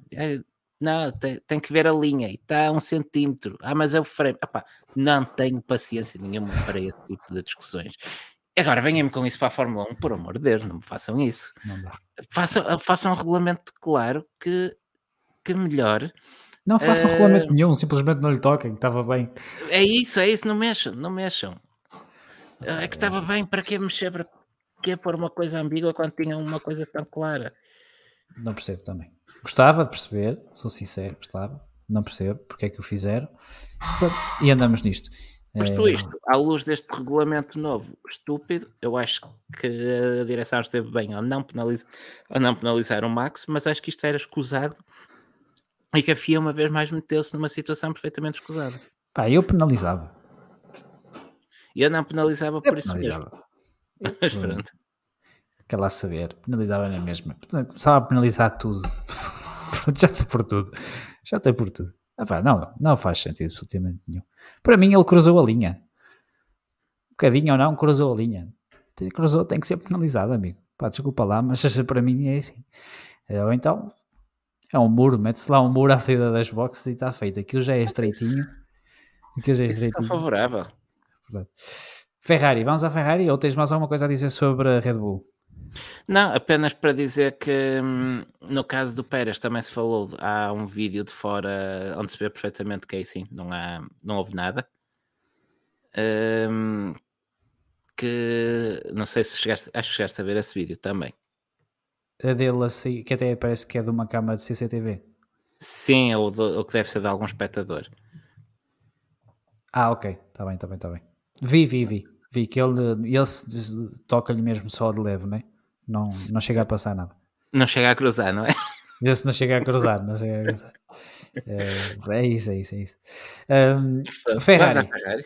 Ferrari, é assim, é verdade, também já fomos falando, e o que tínhamos aqui apontado da Ferrari é que depois parece que coincidiu aqui tudo um bocadinho do, daqueles erros estratégicos que tanto se brinca com a, com a Ferrari. temos agora também os, os problemas de fiabilidade, que parece ser transversal e, na, e pior, parecem ser problemas diferentes nos vários motores que rebentaram ao longo do, uh, do fim de semana. Ou seja, um, parece problema de junta.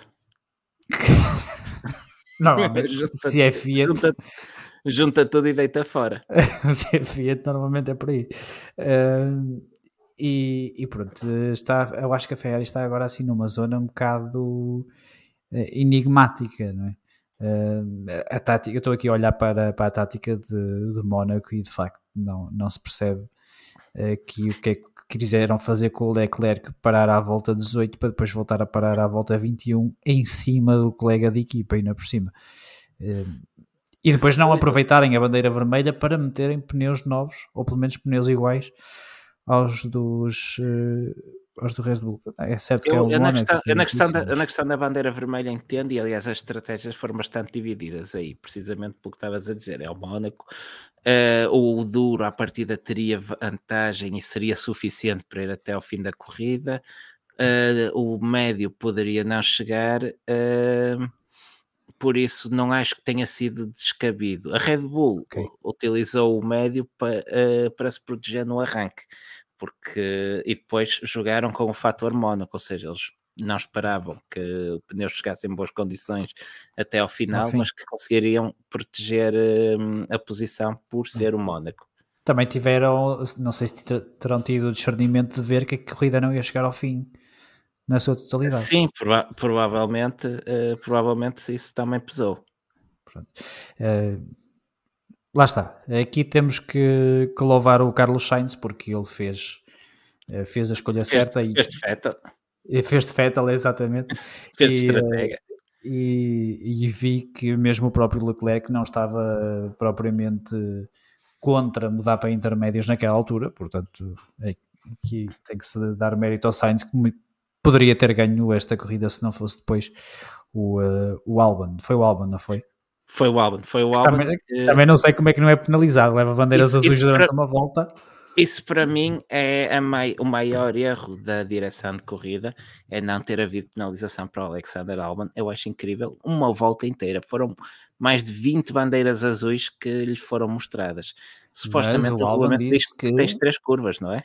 Pois sim, mas o Albon disse que ele fez aquilo porque era mais rápido para os dois. Exato. Não, não, é uma, não é uma questão de opinião. É pá, é, sim, lá está. Eu não sei se o Williams estava a pensar fazer um undercut ao Sérgio Pérez, mas eh, pronto, olha, é, foi o que foi o que foi. E, e, e, ele passa porque o Alban comete um erro. Ah, é? Eu não reparei nisso. O, o, o Alban depois vai em frente em Sunday Vote. Ah, bem, foi a pressão do Sainz, pá, foi a pressão. Estava ali a lutar por posição. E, uh... e agora como é que da posição? Olha, tem aqui este parque de estacionamento. vou aqui. O Gil Rocha a dizer que estava a dar um tow ao Sainz. Nas retas, nas largas retas. Olha, Olha estás a ver? Se tivéssemos a reta para o mar. o pontão do Mónaco. Se calhar uh, tinha dado jeito. Eu, está, eu, estava ali, aqui a olhar para as estratégias e, e distraí-me um bocadinho com o chat, mas tinha aqui o, o João Neto e o Tomás Gonçalves, ainda a propósito da Red Bull, a perguntar-nos pelo after party do Pérez. o que é que se passou no after party do Pérez? Não viste o after party? Vai, não vi o after party do Pérez. Pois mostro algumas fotos então que vieram de parar. mas, oh, opa, eu sinceramente estive completamente fora tudo o que era extra corrida. Não, Digamos que o rapaz agora... tomou, tomou dos teus analgésicos. O quê? Ah, foi? Digamos que ele. Epá, então agora quero ir para um, para um after com o Pérez e receber um like do Gasly, já estou a ver.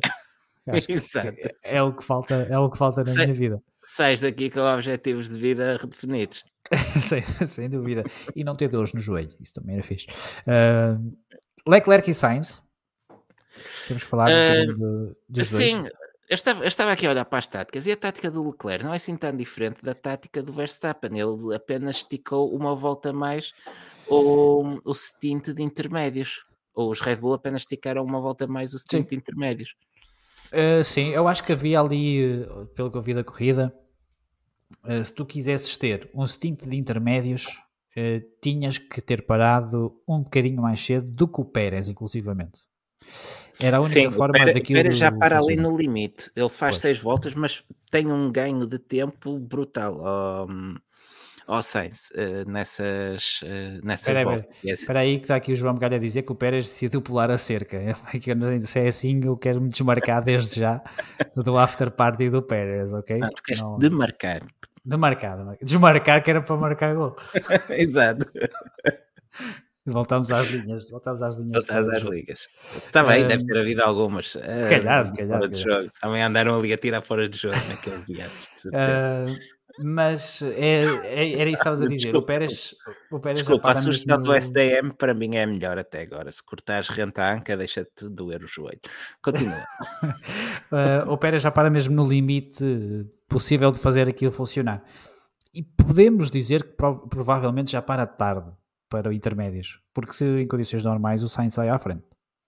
Vamos, sim, vamos sim, verdade. verdade. Mas o ganho de tempo de intermédios uh, naquelas voltas era uma coisa uh, considerável. Não tenho aqui já os dados, mas. Uh, é como, como diz o Nuno Romeiro: a volta a seguir ao Gasly talvez fosse o ideal. Sim, aquelas seis voltas foram suficientes para ganhar uma paragem grátis, praticamente. Pois, eh, portanto, tinha que ser ali um bocadinho antes do Pérez para, para isto funcionar. Eh, e depois, tanto o Verstappen como o Leclerc são os mais prejudicados pelas táticas da, eh, das suas equipas. Aliás, eu não percebo como é que o. Pá, lá está, estão habituados a confiar na equipa e ainda não tiveram a experiência do Sebastian Vettel, mas parar à volta 18 e para depois voltar a parar passado três voltas. O Sainz, é. o Sainz aí teve o discernimento de perceber que a, a parar era para, para secos. Para era para seco, sim, sim, sim. Sim.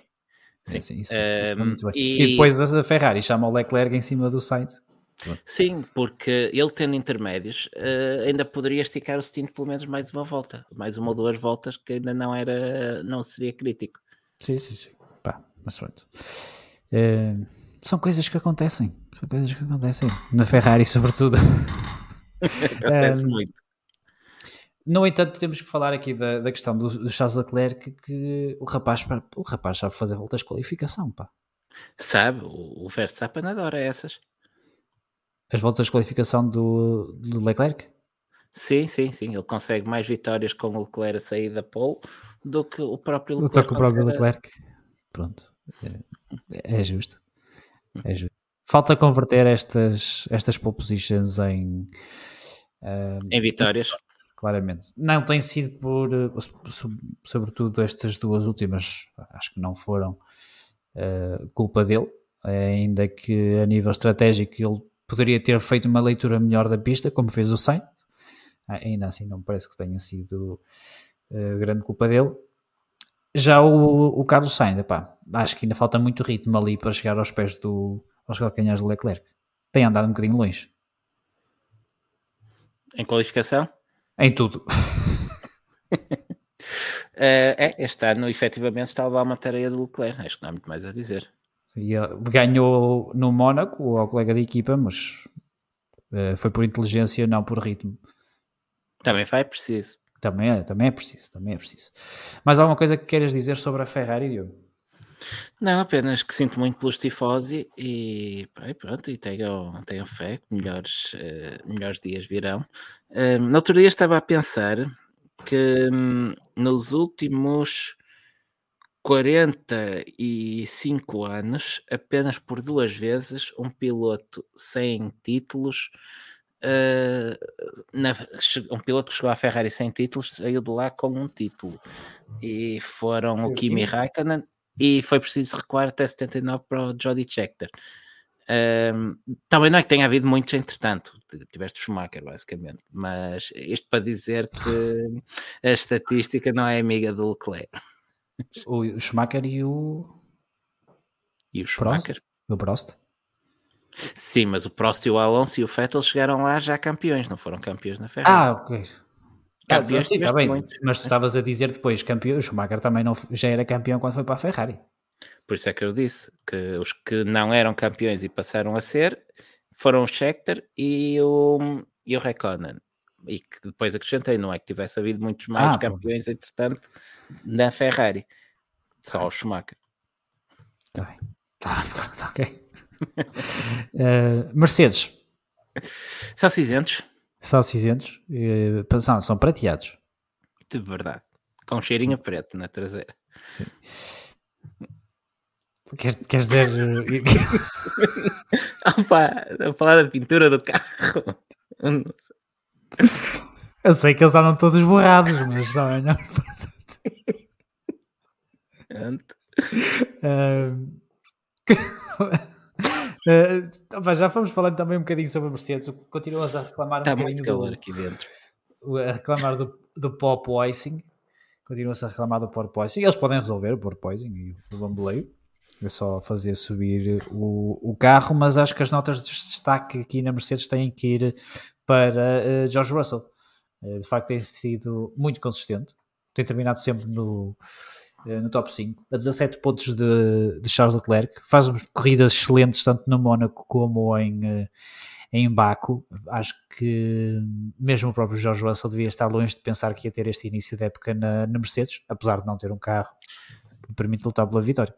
Olha, nem eu, nem eu esperava que o Russell tivesse uma época tão boa um, e, sobretudo, que, que tivesse tão à frente de, de, Hamilton neste momento. Ok, há várias atenuantes para, para o lado de Hamilton, a começar, como fomos falando, algumas corridas onde o safety car claramente uh, lhe estragou a, a, corrida, o facto de ter sido sacrific, mais sacrificado para, um, para fazer uh, testes em prol da equipa, uh, mas isso não, não tira mérito à, à época ah, do Russell.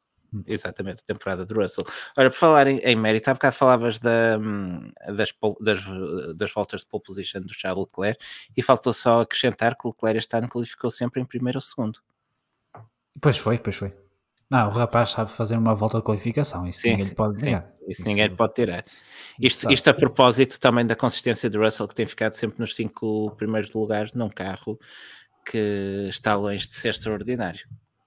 Sim. Um, quero levantar aqui duas perguntas. Uh, acho que, ou pelo menos parece certo, de que se tem feito muita, muito teste com o Lewis Hamilton na Mercedes, mas se não está a ter performance com, com esses testes e com baixar o carro em relação ao colega de equipa, se o Russell tem levado a melhor, as experiências têm sido úteis e faz sentido continuar?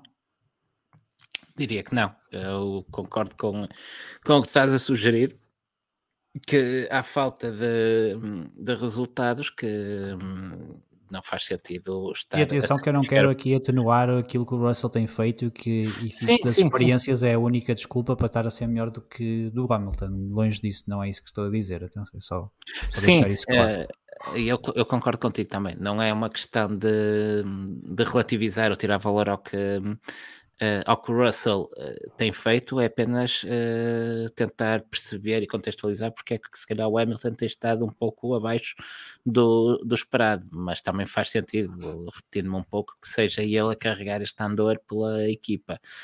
agora, como, como perguntavas, se calhar sacrifica desempenho por outro lado para ganhar desempenho aerodinâmico no carro se calhar, melhor, se calhar é melhor termos um piloto confortável e a andar no limite, uh, ainda que saiba que o carro pode dar mais e quando se conseguir resolver alguns dos problemas, então vamos a esse setup agressivo, pá, do que se calhar agora estamos a, a partir as costas ao homem para não teres efeito nenhum. É certo que, que nós não temos os dados, nós não sabemos o que é que eles fazem com esses dados, Uh, mas tem que, tem que haver aqui um ponto de viragem, não é?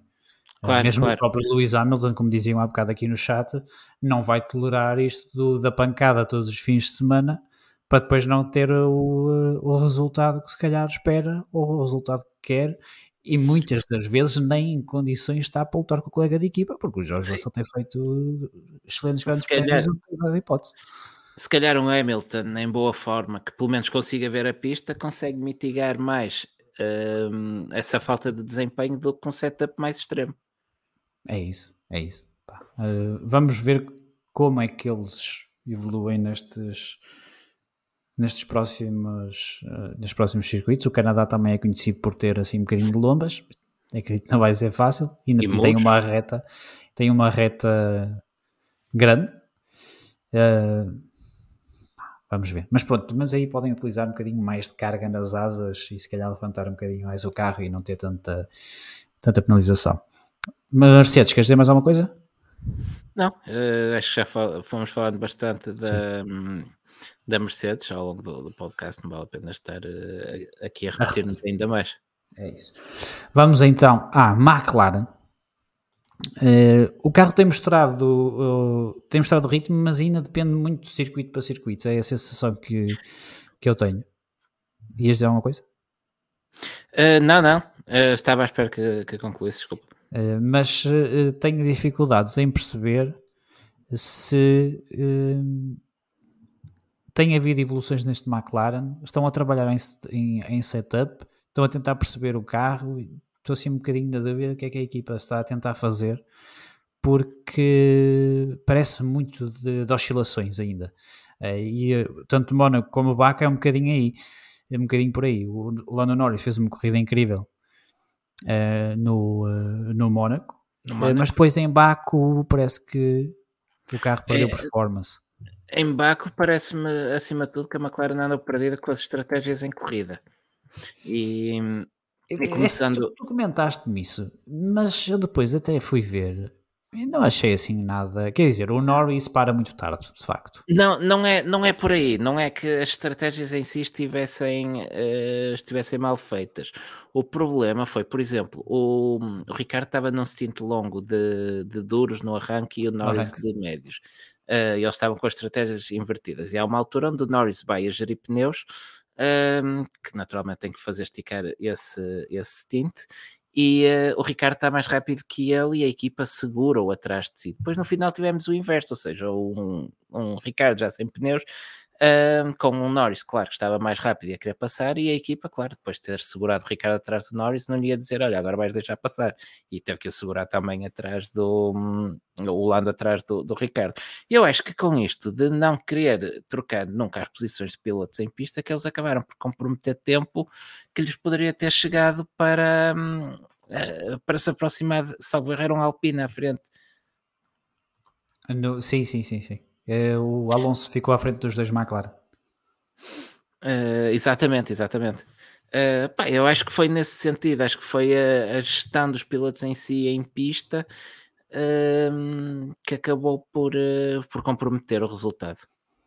é assim, eu, eu acho que, que de melhor a, a, McLaren pode tirar de Baco é que pelo menos voltaram a ter dois pilotos, coisa Sim, que ainda não o... tinham tido, não tinham tido este ano.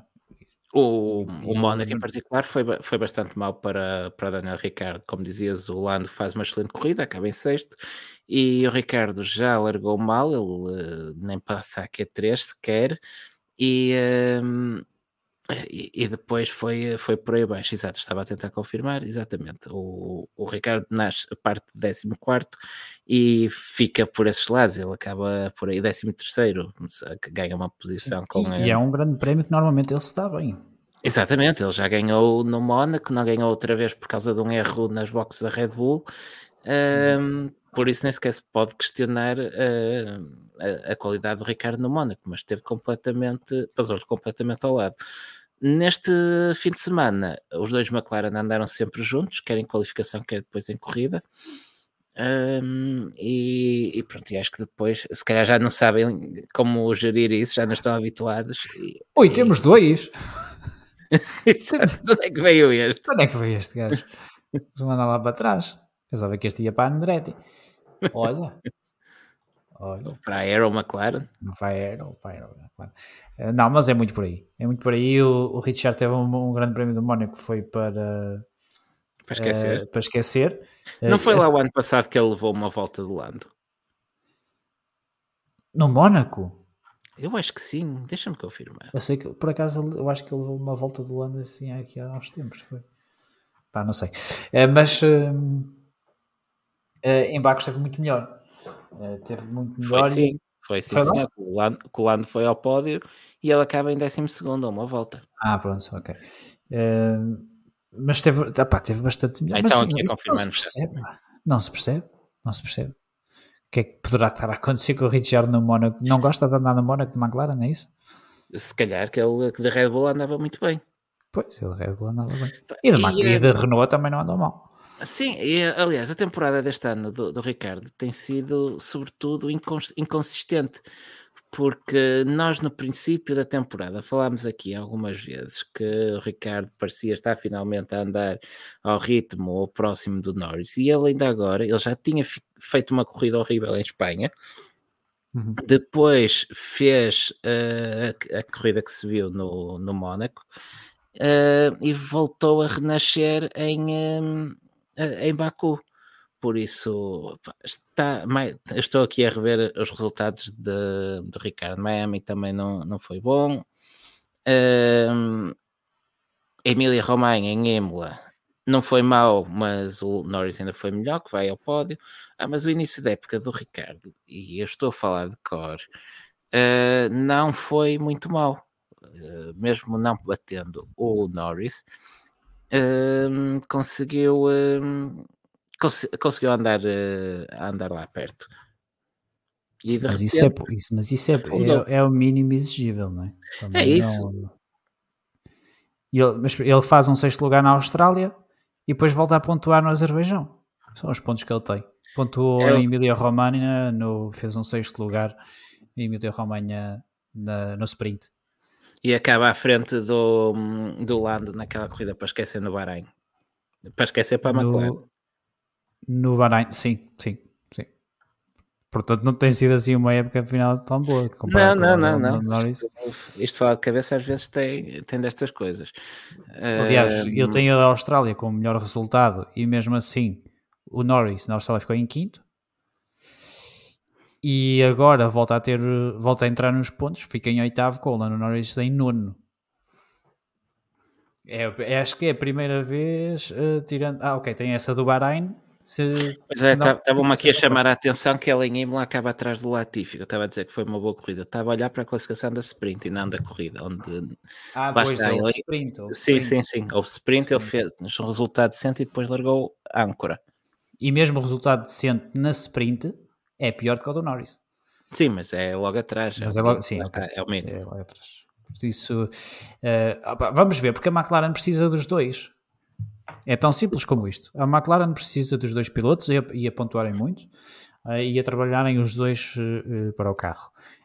O Daniel Ricciardo tem que se esquecer daquela do eu conduzo pelo feeling, pá, tem que trabalhar a nível técnico. E se não gosta, a, meu amigo, azar, estamos em Fórmula 1 2022, é assim: tens que ajudar a tua equipa, tens que ir para o o simulador. o simulador. Se não sabes os, uh, os termos técnicos que fala contigo, vais ter que os aprender. E se quiseres ter futuro na, na McLaren e se calhar na Fórmula 1, vais ter que começar a trabalhar de outra forma, porque o feeling hoje em dia simplesmente não dá. E, uh, não chega. E nota-se, e nota-se. E por isso é que ele tem dificuldades em adaptar-se aos carros, porque anda à procura do feeling um ano, depois as regras mudam, está outro ano à procura do feeling. E em 2024 2024 ou 2023 o contrato acaba. Não, ele tem mais um ano de contrato com a McLaren, não é? Para o ano. Sim, sim. Portanto, se não começar a, a ter performances dignas, uh, se calhar até do seu salário, a McLaren vai começar a, a repensar. Portanto, o Richard, quer queira que não, quer não, quer seja culpa dele, quer não, tem que mostrar resultados. E se não mostrar resultados, a porta de saída vai abrir rapidamente. É assim. É assim, em Fórmula 1, meu amigo. Ora, falaste bem e vamos com duas horas disto e ainda falta muita coisa, por isso, se calhar, avançávamos. Sim, vamos avançar até a Alpine. Uh... O capi... Desculpa, o capítulo do EC no início não estava no programa. Não estava no programa, não estava no programa. Uh, mas é um especial, lá está, é um episódio especial, portanto. Com surpresas, até para nós. Até para nós. Uh, Alpine. nem sei, não sei o que diga da Alpine, sinceramente. Eu. Alpine está no lugar da Alpine, não é? Mas o lugar da Alpine tem que ser pouco para a Alpine. Pois, estamos nós fartos de saber, mas eles parece que estão bem, porque todos os anos ah, estão lá. Se estão bem, continuem. Se estão bem, continuem. É, uma coisa é certa, é a equipa que eu vejo mais, uh, tirando a, Aston Martin, que trouxe um autêntico spec B, a trazer mais atualizações. Acho que já é o terceiro sidepods que eles apresentam. Sim, um, este supostamente era spec para o circuito, especificamente. Ah, era? Era só por aí esta? Pá, ali, ali por aí, por alto. Porque era, era, as, aquela, aqueles sidepods eram muito a Alpha Tauri. Pá, se calhar tiraram ideias, como a Aston Martin. Pá, não sei. Eles começaram com os sidepods uh, deles, digamos assim. Depois passaram para um híbrido entre os deles e os da Ferrari, que é os que usam. E agora tem um híbrido entre os deles da Ferrari e os da AlphaTauri. Um, Pá, mas não, não sei o que diga, sinceramente não sei o que diga. Não sei o que diga da equipa, uh, não sei o que diga de, dos pilotos. Uh, o Ocon tem o dobro dos pontos quase do Alonso, mas uma pessoa parece que lê as notícias e vê as corridas e parece que é o Alonso que, que anda mais. Eu não percebo nada desta equipa, sou sincero. Eu juro que não percebo nada. Mas no fim acaba o, o Ocon a fazer mais pontos. Pois é, é isso, eu não percebo absolutamente nada do que se passa ali dentro. O carro não anda, não deixa de andar. É... E atenção, eu, eu, aliás, eu até escrevi aqui. Tem a maior parte dos pontos feitos na, nas últimas corridas. Nas últimas corridas, sim. Eu até escrevi aqui. Uh, Alpine tem ocupado constantemente as mesmas posições desde o início da época e é entre o sexto e o nono. É o sexto, oitavo, uh, sexto sétimo, oitavo e nono. São as posições em que normalmente ficam os, uh, os Alpine. Uh, e é isto. Pronto, é, que é, desculpa, o, o que é que o faz? tem 16 pontos e fez 12 nas duas últimas. 16 não se faz nada. nas últimas duas. Exatamente, dois sétimos lugares. Uh... Está os tais lugares que tu dizias, onde eles, onde eles estão. O Alonso, que esteve em destaque a Alpine, vamos ao Mónaco já agora, que aí sim, sim. houve Alpine para falar, com o Alonso a fazer de safety car e a juntar aquele uh, segundo pelotão. Pois foi, eu, aquilo era, a imagem era, um era engraçada, era um espaço enorme entre o Alonso e o Norris. É, do, não precisa, também não precisa de andar mais ali, né? Ele consegue passar. Sim, é, foi aquele jogo tático. Depois foi engraçado. Eu gostei muito da, da resposta do, do, Hamilton, depois de ter sido ostensivamente atrasado pelo, pelo Alonso, a atrasar o Ocon para ele ficar fora dos pontos uh, devido à penalização. E ficou. Eles, e ficou, eles que andaram pegados no grande prémio. Eu gostei muito da resposta do Hamilton. Ai, não passo, andaste-me aqui a empatar. Então agora espera aí que vais ver o que é, como é que, como é que isso funciona. Ah, é, a penalização do Ocon, aquilo pareceu-te justo. 5 segundos por causa daquilo. Pá, não, daquilo que eu vi pareceu-me pareceu-me um, uma daquelas penalizações eh, que, que eu não penalizava, sinceramente. eu vou deixar de tentar perceber porque não, não consigo. Não consigo. Uh, não consigo. Estou aqui a olhar para, para o script de que é que temos da Alpine e estou a tentar ver se consigo dizer alguma coisa de interessante, mas. Uh... Não, tinhas este. O mais interessante da Alpine na última corrida foi mesmo o comboio do Mónaco. E em Baco, em Baco tivemos o, o Alonso. O Alonso fez uma boa corrida em Baco, não fez? O Alonso fez uma boa corrida em Baco. Fez uma boa corrida. Ficou, o Alonso fez uma boa corrida. Sim, senhor, o Vettel é que fez um corridão. Estou agora Exato, mas tocaste. Uh, uh, estou agora a ver também se não viste a corrida no domingo. Não, uh, vi, mas sabes que estou meio drogado, mas... às vezes as coisas passam e depois, ah, pois é, isto foi assim. Sim, é um, é um corridão do, do Sebastian Vettel. O, o Alonso esteve, esteve no sítio dele, esteve no sítio dos Alpine, não é? Pois esteve no sítio dos Alpine, lá está. é velha conversa. Por isso, vou, vou andar muito... de olho nisto. Vou andar de olho nisto. E ver em que posições é que ficam os Alpine. Você sempre vai ser. Acho que se fizer essa média vai dar mais ou menos sempre por aqui.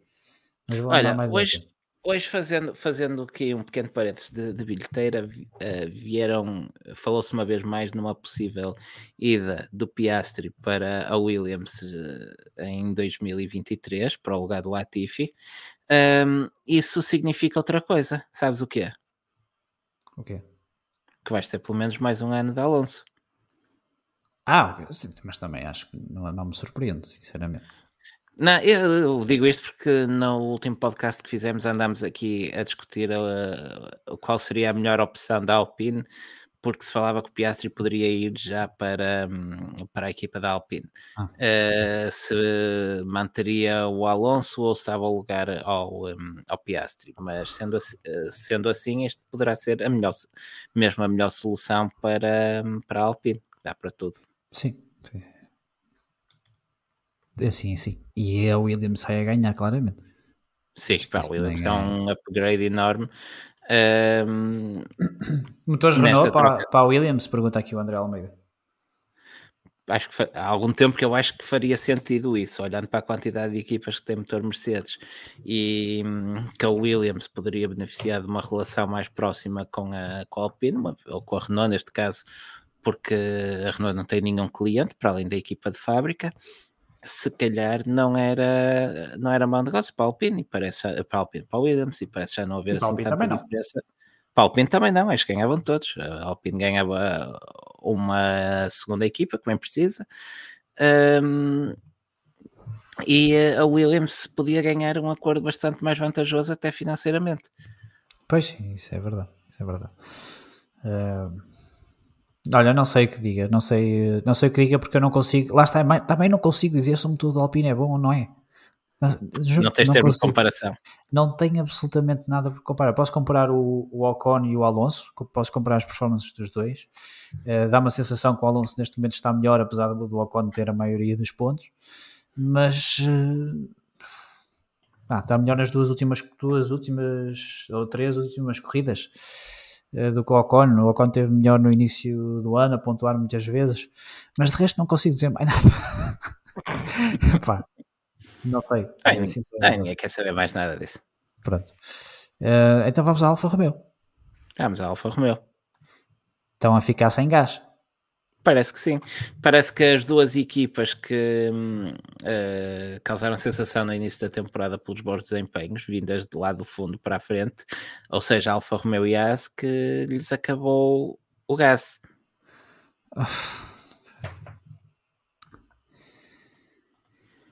É estúpido. Está uh, bem, pronto, se tu dizes, o que, que, que, é que queres que eu diga? Uh, mas mesmo os pilotos, o Bottas teve um, um bom grande prémio do Mónaco e não deu para dois pontinhos. Mas no, em Baku teve, teve apagadinho. Teve apagado, teve apagado até ficou, ou, ou pelo menos uh, andou uma boa parte da corrida atrás do Zu. O que depois desistiu. Uh, e o Zu hum, parecia que ia ter o seu primeiro grande prémio bom. Sim. Uh, depois desiste, desiste em Baku, porque o grande prémio do Mónaco também foi para esquecer.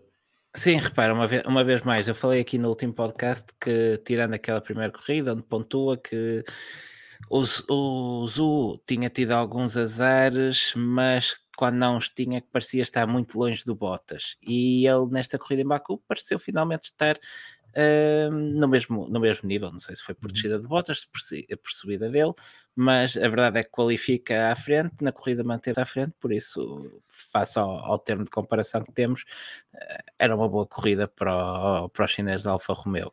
Uh, infelizmente uh, a mecânica não colaborou, mas acho que isso não apaga o que ele fez em pista. Sim. Estou curioso para ver como é que a Alfa Romeo vai evoluir. Acho que eles foram anjinhos na questão do peso. Não sei se foi pressão da, da Ferrari. Se calhar trouxe um desconto com, com ele. Com, depois, se calhar trouxe um desconto. quero ver como é que eles vão evoluir, se vão evoluir sequer, e como é que acabam esta temporada. Eles pareciam que tinham começado bem, mas já estão a perder gás e estamos na oitava, na corrida, ou lá o que é que é. E portanto, não, não me aguenta nada de bom este, esta queda de performance repentina dos, dos Alfa Romeo. Sabes que eu ontem estava a olhar para a classificação da, do Mundial de Construtores no final da corrida e ainda antes de irmos à, às três equipas que faltam, uh, está a ver, temos na frente Red Bull, Ferrari e Mercedes, depois a McLaren ali naquele quarto lugar confortável. A seguir a Alpine já no quinto lugar. A Alfa Romeo é que está fora do sítio. Uh, ainda tem uma vantagem relativamente confortável, 14 pontos para, para a Alfa Tauri, que costuma estar um bocadinho mais acima. Tens a AS já empatada com a Aston Martin, por isso não tarda, tens a Aston na frente da AS e a Williams no fundo. Estamos a voltar exatamente à ordem do ano passado. Está feito. É isso. Olha, vamos aproveitar e vamos à AlphaTauri. Vamos à AlphaTauri que parece estar a, a, melhorar finalmente. Sobretudo Pierre Gasly. Finalmente Pierre volta, Gasly, voltamos Gasly. a ter Gasly lindo. Andamos aqui, andamos aqui a chorar por ele nos últimos podcasts e ele finalmente ouviu e apareceu. ele, ele no Mónaco já tinha mostrado um, um arzinho da sua graça e uh, com ultrapassagens e tudo, uh, mas depois em Baku, em Baku voltou a ser Gasly. Voltou a ser Gasly. Aquela abração, voltou a mostrar aquela abração, aquele olho azul. Like by Pierre Gasly. Like by Pierre Gasly, que é tão característico dele. E, e não, foi, foi, um, foi uma corrida a Gasly. Assim, assim está bem.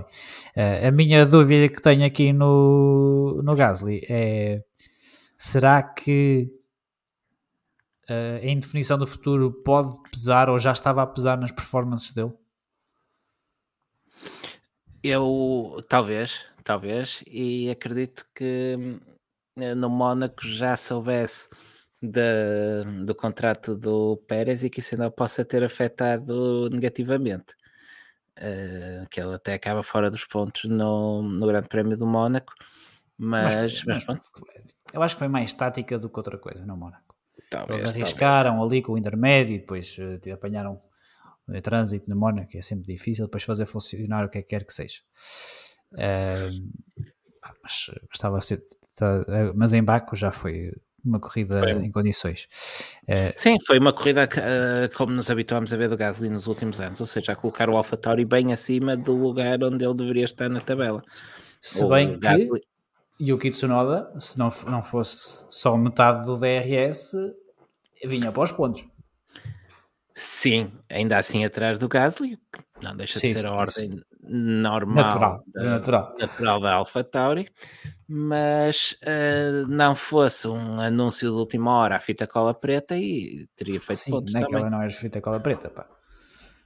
Naquela era fita cola preta, aquela era da boa. Epá, conta, não, estraga, não deixes que a realidade estrague uma boa piada. Está bem. É justo. Por isso, olha, e aproveito isto para te perguntar: o que é que te parece do futuro de Pierre Gasly? Não faço ideia. É, eu já pensei que ele fosse mudar, mas uh, acho que começa a ser cada vez mais provável continuar na, na Alpha Tauri.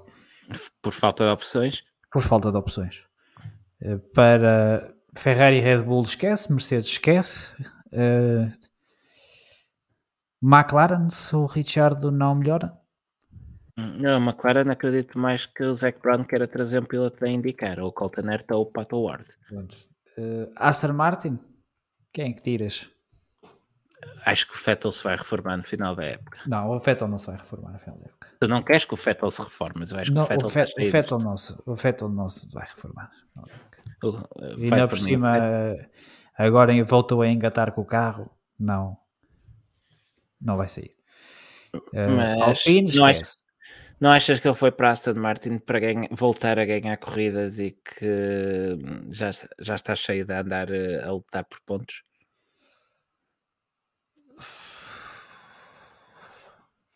E o Aston Martin para o ano ganha. Ei, é que está. Não? Fe, fezada. Não? Uh, opa, não sei. Não sei. Acho que o Feta ainda pode dar mais 2, 3 anos disto. Eu, gost... eu acho que sim, acho que ele tem perfeitamente validade. Eu acho que ele não está com paciência para isto já. Também te digo, o Fettel a sair da Fórmula 1 não é para a reforma. Porque ele anda, com, ele anda com uma vontade de andar a experimentar circuitos que, é, nem é bom. Portanto, se ele sair e se for para um, para um bom campeonato, eu acho que não também não era mau. Também ficava Regresso de Vettel à Ferrari para uh, o Hipercar. Era uma bonita história. Era bonito, não era? Era uma bonita história. E era um pilotaço do caraças para teres ali num Hipercar. Eu acho que sim. Tu estás a ver o, estás a ver o, imaginar o Vettel a rasgar à noite em Le Mans? Ou em já Daytona? Viste, e já viste o, o boost de publicidade que era para além do que já vais ter por ser a edição do centenário em 23 por teres uh, todas estas marcas de regresso, incluindo a Ferrari, e ainda teres lá o Sebastian Vettel. Eu, se fosse o Ben, eu estava a, a, tentar fazer tudo para o segurar neste momento. Ah, o Ben, coitado. o Ben não sabe o que diz. Não sabe o que diz, não sabe o que faz. Tenho, eu tenho muita pena do Ben, para ser sincero. Eu acho que aquela penca não dá para ele respirar em condições. body shaming? Isso é body shaming? e tem que meter cabelo. Tem que meter cabelo. que aquilo é puxa contigo. atrás. Eu ainda, eu ainda estou, eu ainda estou na fila. Ele, ele puxa atrás e aquilo é um bocadinho rally. Eh, portanto, o SDM que era o meu dealer de analgésicos. É tudo. Eu, tam- eu também, eu também. Até é tudo genéricos, pá, estás a brincar, ok? Ia estar caro. Ahm, mais coisas da AlphaTauri. Estávamos está a tentar pôr o Gasly em algum sítio e não conseguimos. Mas, Não, o Gasly vai continuar na AlphaTauri. Notícia de última hora. mas- Exato. Eh, e a Volkswagen está na Fórmula 1. Eh, Certo. AS, o que é que queres dizer sobre a AS, Diogo? Pá, Não, disse, não tens muito a dizer, eles bateram Não. ou, ou batem ou não acabam corridas, portanto. É tens- isso, é isso. O Mick Schumacher bateu o Magnussen desta vez. O E, Magnussen e no Mónaco também bateu. Forte. Bateu o Mónaco. Eh, né? O, o Mick eh, tem que, tem que olhar pela vida se continua a, mandar, a desfazer chassis como, como fez no Mónaco e na Arábia Saudita. Já é o segundo este ano. O gajo faz mais chassis do que tu bolachas, pá. É verdade. Não, e não é fácil. Não é fácil. Eu acho que É. a cara do Magnussen quando o Mick bate no Mónaco diz tudo, que é aquele ar que ah, se foram as minhas atualizações. Pá, foi um bocadinho por aí. Eh, não sei. Eh, já, já falei o que tinha a falar sobre o Mick Schumacher e, e arrisca-se a não levar mais nenhuma bandeira vermelha. Isso é mau. Pois é, pois é, olha, é tenho uma mau. guardada para ele aqui. Até, olha, ainda tens esse, se ainda tens essa consideração, Ainda tenho, ainda tenho. menos mal, menos mal. Aston Martin, Aston Martin, muito bem, no Azerbaijão, com Sebastian Vettel, mas uma corrida para esquecer do Stroll. Pois, o Stroll teve uh, vários toques no, em Baco. Também bateu no Mónaco, quando ainda atrás do safety car, até salvo erro.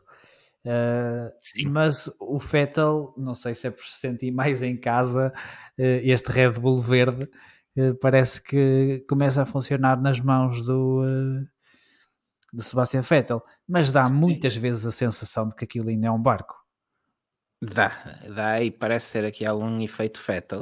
Uh, parece ser aqui Manzinhas a fazer diferença. Ele ainda consegue salvar um ponto no Mónaco e consegue agora o, o- penso que é o melhor resultado da época da Aston Martin. não? O sexto lugar O sexto é lugar, acho que, eu acho que sim, mas até te posso, até te posso confirmar. Sim, tem o sexto lugar do Vettel e o Lance Stroll tem dois décimos lugares. Pronto. Portanto, sim. É isso. sim, sim, sim. Ah, ainda tem um oitavo lugar do, do Vettel uh, em Barcelona. Olha, queres que eu te ponha aqui uma em perspectiva a época do Sebastian Vettel e do Daniel Ricciardo, que se calhar não, não estás em alguma coisa que não estás à espera. O Então, Sebastian Vettel faltam as duas primeiras corridas, tem mais dois abandonos, enquanto que o Daniel Ricciardo fez todas as corridas e eh, desistiu na Arábia Saudita. Ricciardo tem 15 pontos, Vettel tem 13. é, uma, é um ótimo termo de comparação. Sobretudo quando comparas o barco de um e do barco do outro. Sim, e aquilo que eu falava há pouco do, dos As estarem a, a perder gás. Ehm, o Kevin Magnussen é também um bom indicador. Ele começou com tudo, um quarto lugar, até, salvo erro. E, Quinto. Um quinto, um quinto lugar, mas ficou-se nos 15 pontos e o Vettel já vai com 13, o- com, quando os Verdade. Aston andavam a, a apanhar papéis nas primeiras corridas. É verdade. Portanto, cuidadinho que o Sebastian Vettel ainda vai chegar ali a, Ainda é para ganhar ao, corridas este ao ano. top 10. Ainda vai chegar ali ao top 10. mas, mas não meto as minhas mãos no não meto as minhas mãos no fogo. Eh, mas também é uma equipa que eu tenho mais dúvidas do que propriamente certezas. Não sei muito bem para onde é que isto vai. O Tu, tu Vettel vais para parece... aqui a saber alguma coisa. Hoje não venho para aqui a saber absolutamente nada. Eh, o Vettel parece que pelo menos eh, está a apanhar-lhe o jeito a este ao Red Bull verde. Eh, é isto.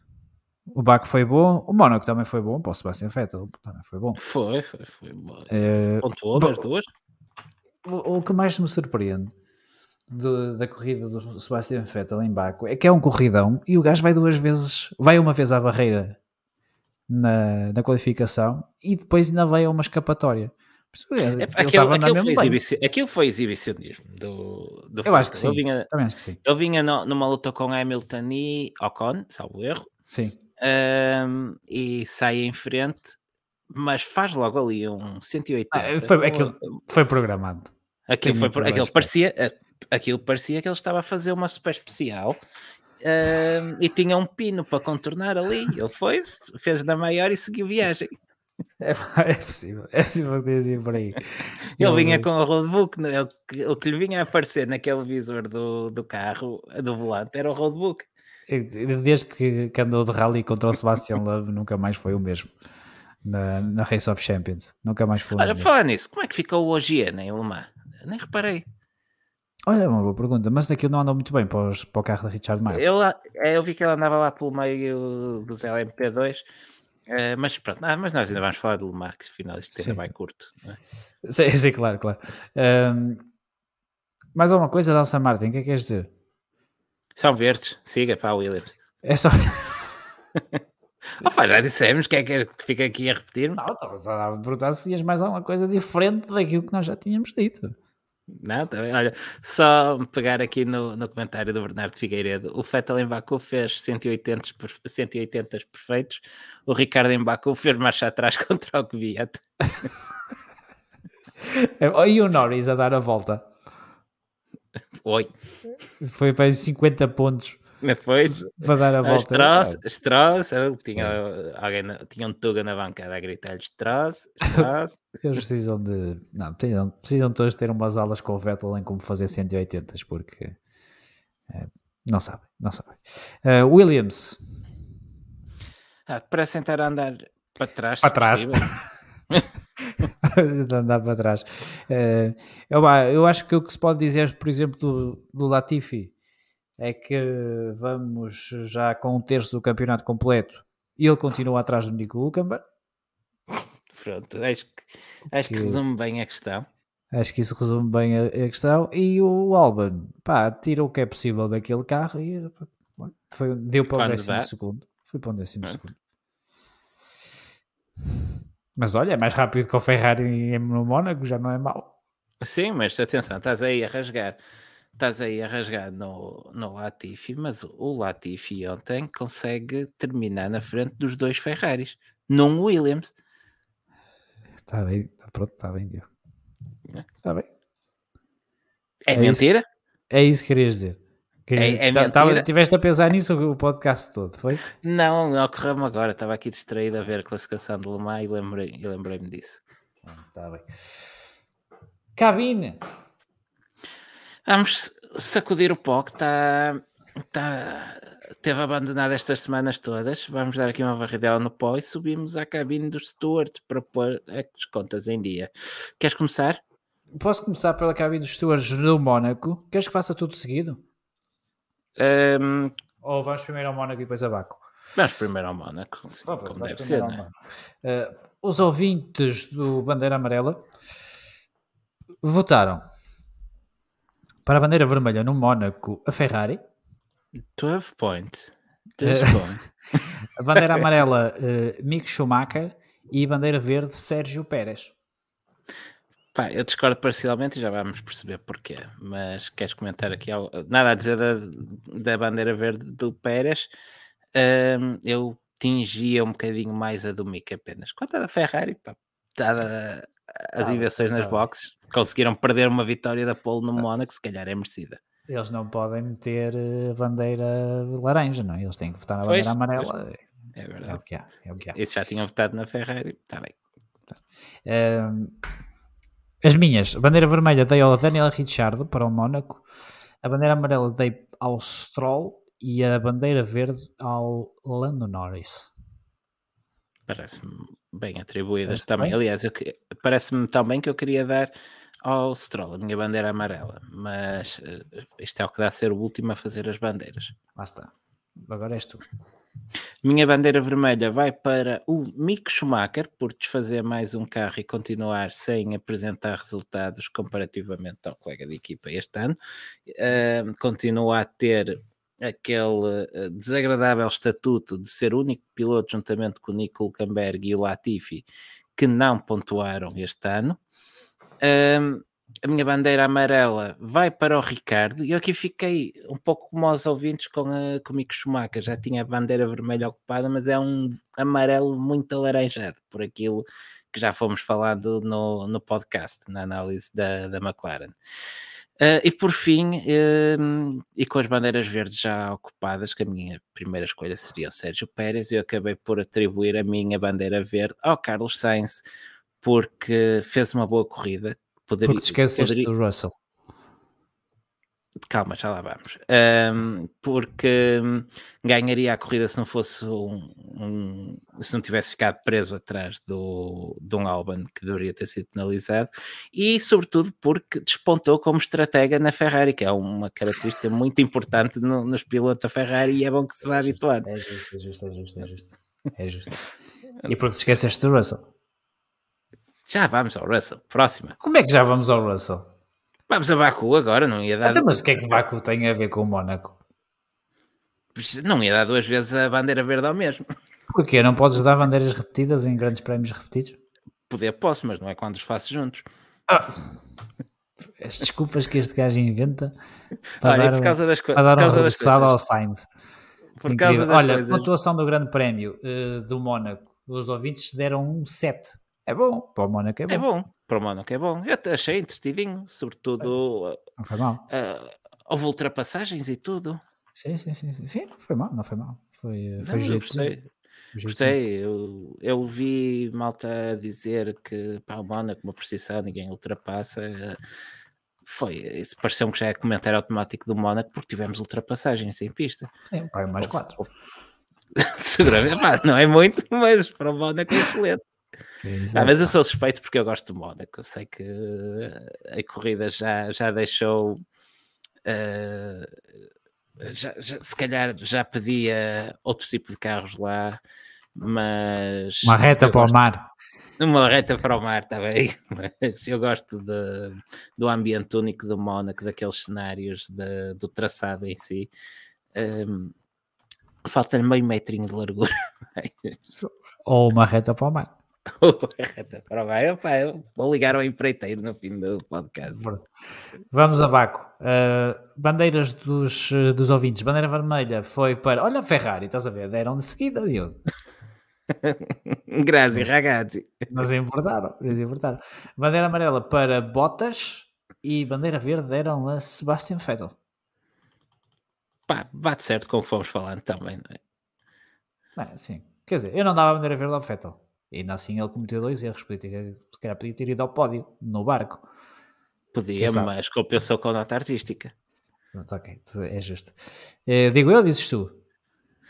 Uh, agora digo eu para, tá para, para, variar um bocadinho. A minha bandeira vermelha vai para a AS, por, uh, pelo, que fomos, pelo que fomos falando, que para uma equipa que lutava regularmente por pódios no início da temporada, parece que se acabaram os trunfos e que começa a arrastar-se para os lugares para onde andou nas últimas temporadas. Vai, ainda assim, bem melhor que o ano passado, mas um, se ainda houve uma ilusão de que poderia andar no meio do pelotão este ano, parece que, que já passou. E Baco foi um pouco a confirmação disso, sempre longe dos pontos.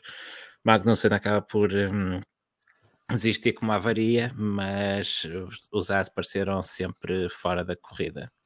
A minha bandeira amarela, e teve quase para ser vermelho porque estou cheio de ouvir o Toto a reclamar do porpoising.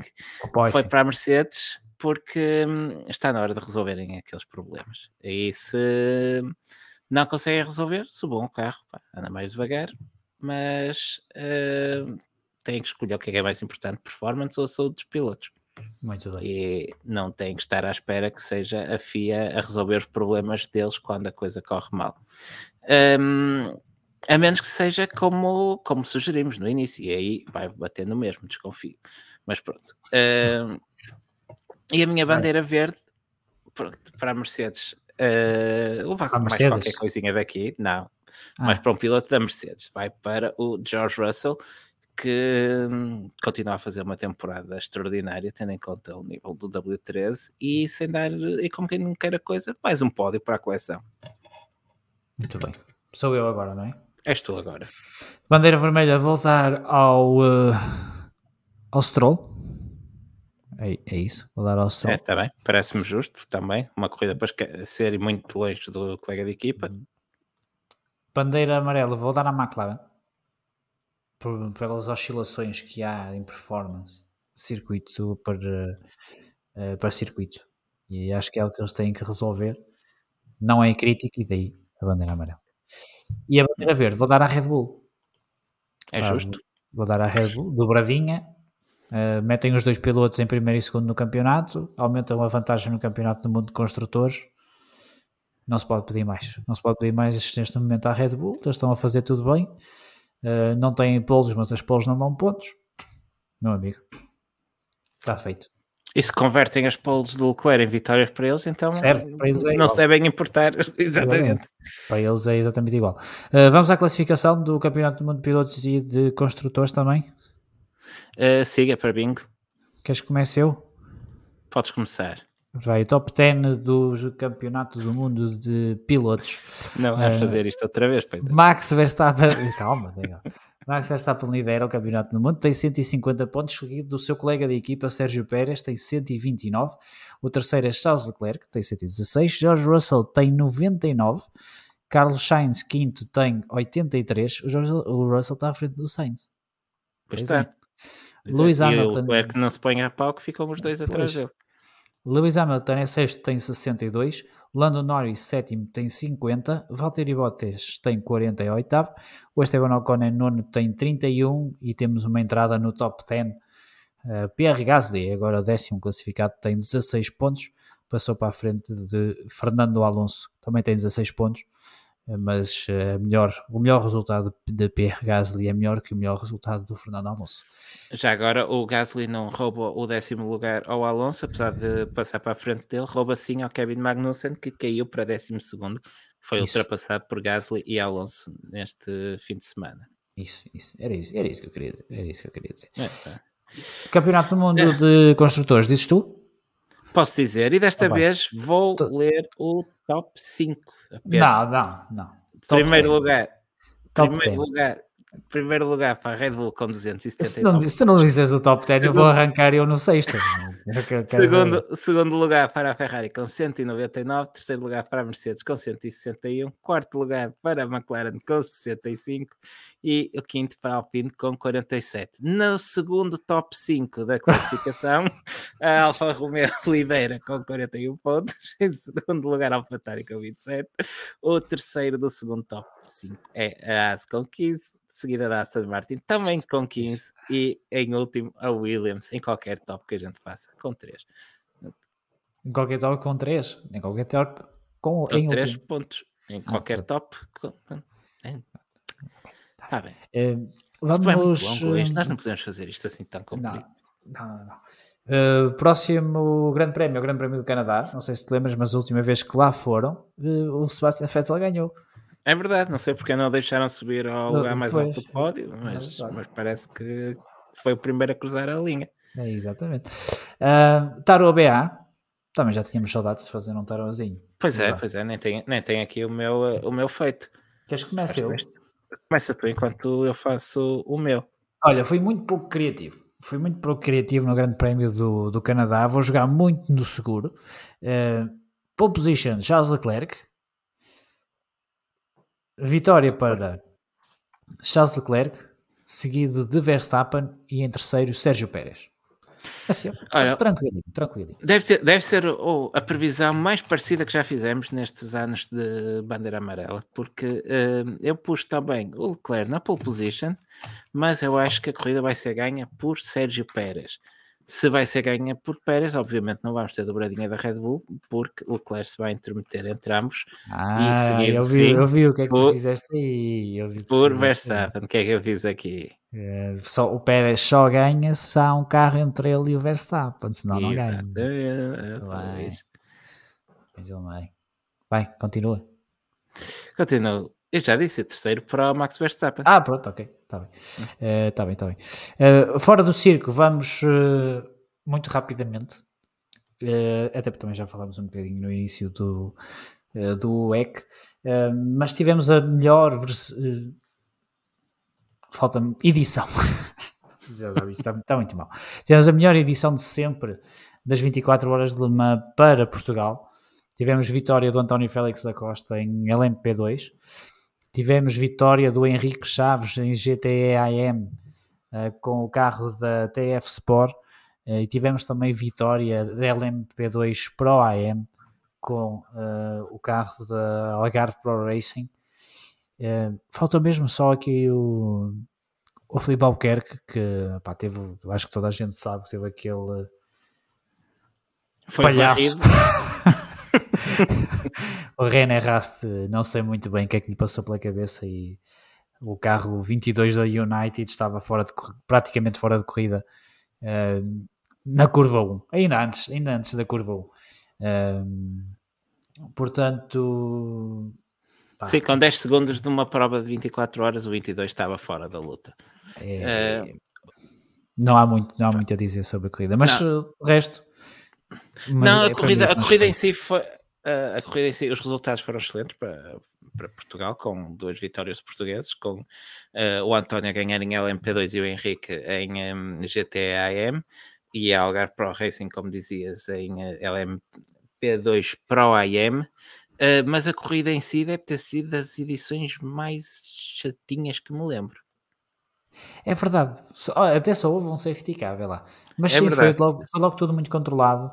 Uh, foi interessante ver a ascensão do, do carro do Henrique, porque eles, eles qualificaram muito mal por causa da questão da chuva. Sim, sim. Eles sim. qualificaram mesmo muito mal.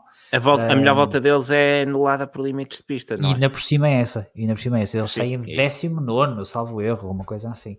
Uh, por isso a parte interessante do GTE AM foi a ascensão de, uh, do carro 33 da TF Sport, mas depois quando chegaram a primeiro abriram uma boa distância, chegaram a ter uma volta de avanço, até acho eu.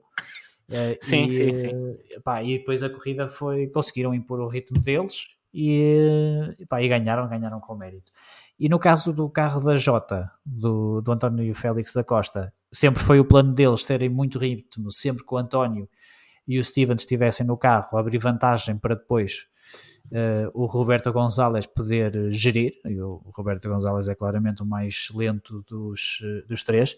Há um bocadinho de sorte a jogar aqui no, uh, na corrida do, do carro da Jota, porque o 22 fica de fora, o 31 fica de, de fora também, e eram logo dois candidatos eram logo dois candidatos ao título. Sim, e o 31 ainda levou logo como um minuto de penalização pois. por ter posto o 22 de fora.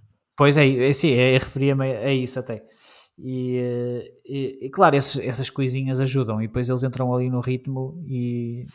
Sim, aliás, o, desculpa, o, 22, o 22 da United foi o único que andou uh, no ritmo do 38 regularmente.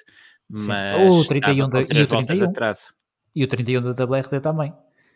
Foram, foram os três carros Sim. que andaram mais ou menos no mesmo ritmo.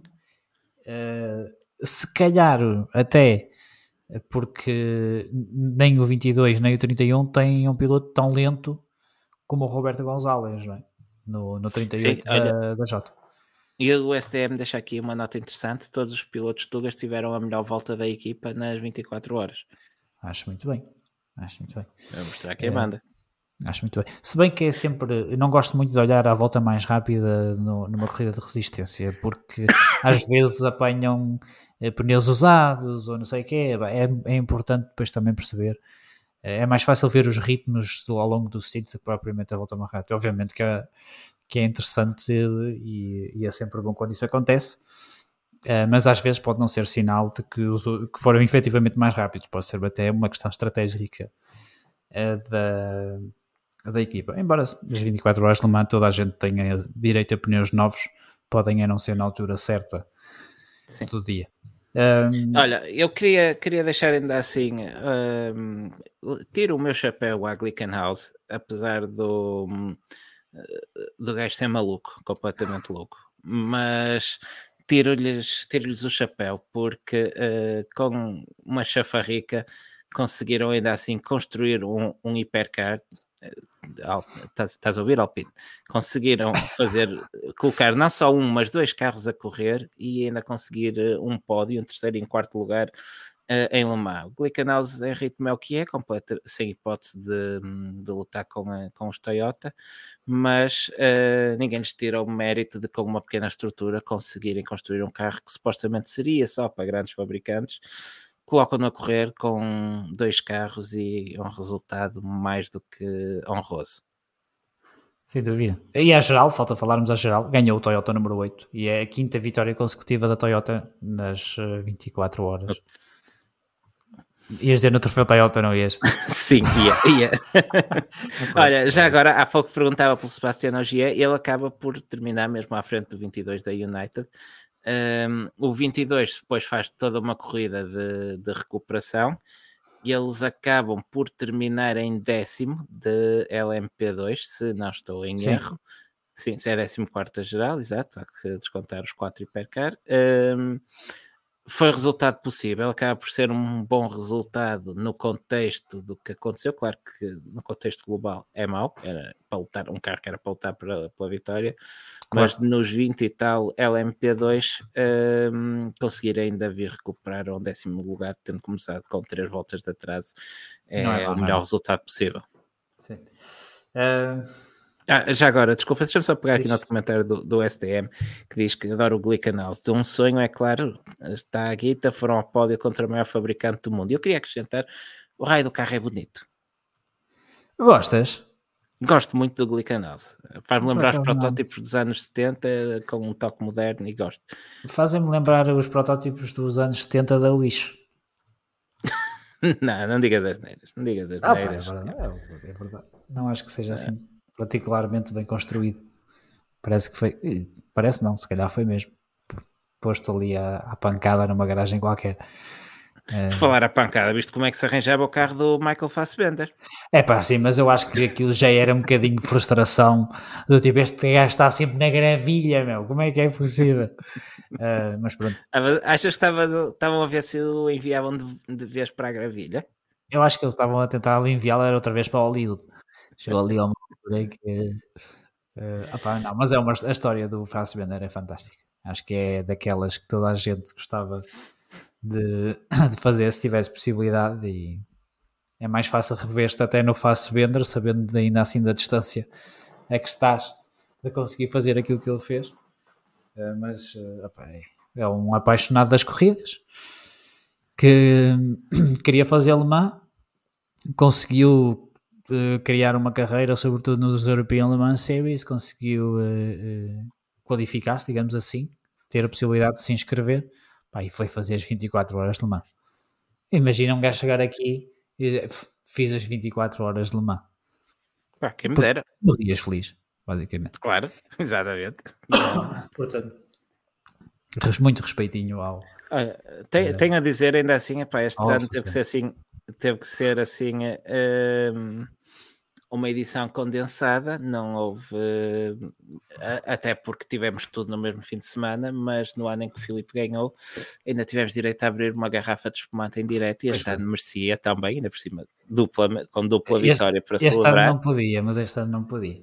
Pois, é uma pena, mas um dia destes vamos ter que abrir aí essa garrafa para, para celebrar para estas celebrar, vitórias. Isso é verdade. Isso é verdade. um, Uh, mais alguma coisa das 24 horas de Madio? Não, apenas que hum, espero muito pela edição do próximo ano. Vamos ter uh, fabricantes. Já temos o nome do, do Ferrari?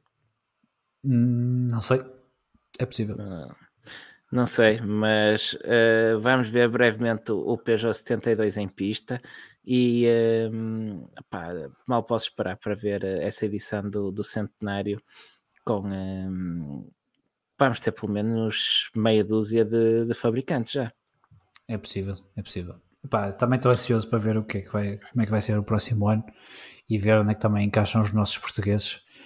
Uh, fala-se do António para, para a Porsche. Sim, fala-se do António para a Porsche. O Felipe Até... deve fazer o primeiro ano da LMDH com a, o Anda à Cura. Opa, Vamos, e vamos ver aqui também o que, é que se passa. Ah, eu, estou, com, eu, estou, eu, estou com, eu estou com medo do projeto da Acura, porque já temos confirmação que vai haver LMDH da Acura, já mostraram um teaser, um, mas ainda não ouvi garantia que vão alemã. Ainda Ou não, pelo menos não, já não, em 2023. Depois ainda não houve essa garantia, não. Vamos ver. E, é assim, se e, o Felipe, pelo menos em LMP2, deve ir, não é? Sim, isso, na pior das hipóteses, continua com a, com a United, mas é um desperdício um talento como o Filipe não estar num carro para lutar pela geral com tantos carros agora disponíveis. Sim, sim, sim. Uh, ou diz o João Bugalho, o Filipe já disse que ia estar na cura, sim, depois nas redes sociais que ia, acho. Sim, ele também nos disse. Sim, e ele disse quando esteve aqui também, uh, confirmou que, que ia continuar eh, com a Acura, por isso é que eu estou com receio que a Acura não venha já sim. em 2023. Eles até podem vir em 2024, por exemplo, vai ser o caso da BMW. Um, ah, eles em 2023 mas... vão ter o LMDH. Vão ter, exatamente. O que não é certo é que se vão ao alemão. Exatamente, uh, alemão. é isso.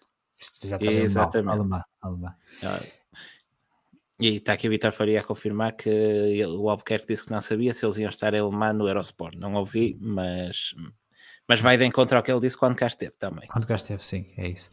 Uh, bom, para terminarmos, Diogo, deixa-me só dar aqui uma nota uh, à Indy 500. Marcos Eriksen ganhou a Indy 500, o nosso, nosso Marquinhos. E, é verdade, uh, uma corrida que o Scott Dixon tinha na mão quando cometeu um erro. E ele entrou em excesso. Sabes quanto, por quanto é que ele entrou em excesso de velocidade nas boxes? Não. Menos de uma milha por hora. olha, chupa. Não a vitória, a, a, luta final acabou por ser com o Pato Ward. Ainda tivemos uma situação de, de, bandeira vermelha a poucas voltas do fim, que tivemos praticamente um shootout entre o Marcos e o Pato, mas o, o Eriksen esteve bem e, e mereceu, uh, mereceu a vitória. Sim, o New Garden ganhou na, em Road América. E... Ah, estás a esquecer de, de Detroit pelo meio. Ah, pois é, esqueci. Quem é que ganhou em Detroit? Foi a Will Power, foi Will aquela Power, luta foi uma, ah, por, por curiosidade. Com Rossi, uh, com Rossi. Exatamente. Foi uma corrida que, que vi em diferido, só consegui ver em diferido e que me pus, uh, pus em frente à televisão a ver, a pensar, bem, isto, entre bandeiras amarelas e uh, full Corsiel vai dar para puxar à frente, ver se isto no instante. Pá, azar do caraças, não houve um único full Corsiel nessa, nessa corrida. Mas a corrida foi entretidinha e, esta, e aquela luta no final do Rossi a tentar fechar uh, o intervalo para o Power, que tinha que usar os pneus de papel no, no fim. Uh, foi, uh, foi o, o, corolário de um corridão, como diz aqui o Vitor Faria. Sim. Uh, e após estas três rondas, temos novo líder no campeonato da IndyCar, que é o Marcos Ericsson. Exatamente, ele que saiu de, na frente da Indy 500, depois perdeu a liderança após Detroit e, e agora, eh, este fim de semana, a Roda América recuperou uh, essa mesma liderança. Ainda vamos ter o Ericsson campeão da IndyCar e vencedor da Indy 500 no mesmo ano. Olha, era fixe, era fixe. Um, para terminarmos, Diogo, e também já vi aqui comentários a pedir para falar do Miguel Oliveira, mas acho que já não temos tempo para. Não, ainda nos falta outra coisa, desculpa, antes de irmos ao Miguel Oliveira. IMSA. Tivemos IMSA, entretanto, Tivemos IMSA. Tivemos em Detroit. Ah, pois foi. Pois foi. É para, é para esquecer, é para esquecer mesmo. Completamente mas... Foi uma corrida morna, mais morna que o habitual no IMSA. Também é porque eu não estava a ver. Tal como a Indy no mesmo fim de semana, sem full Corsiel, é incrível. Tivemos em Detroit corrida de IMSA e de IndyCar e não houve uma única situação de bandeiras amarelas nesse fim de semana. Os americanos uh, até acharam estranho. É verdade. Um, o Filipe e o Acura 10 acabaram em quinto dos DPI, com uma estratégia para esquecer. Uh, acabaram por fazer mais uma paragem que toda, quase toda a gente, que foi numa tática de apenas uma paragem, o 10 fez duas paragens, mas não tirou qualquer benefício disso.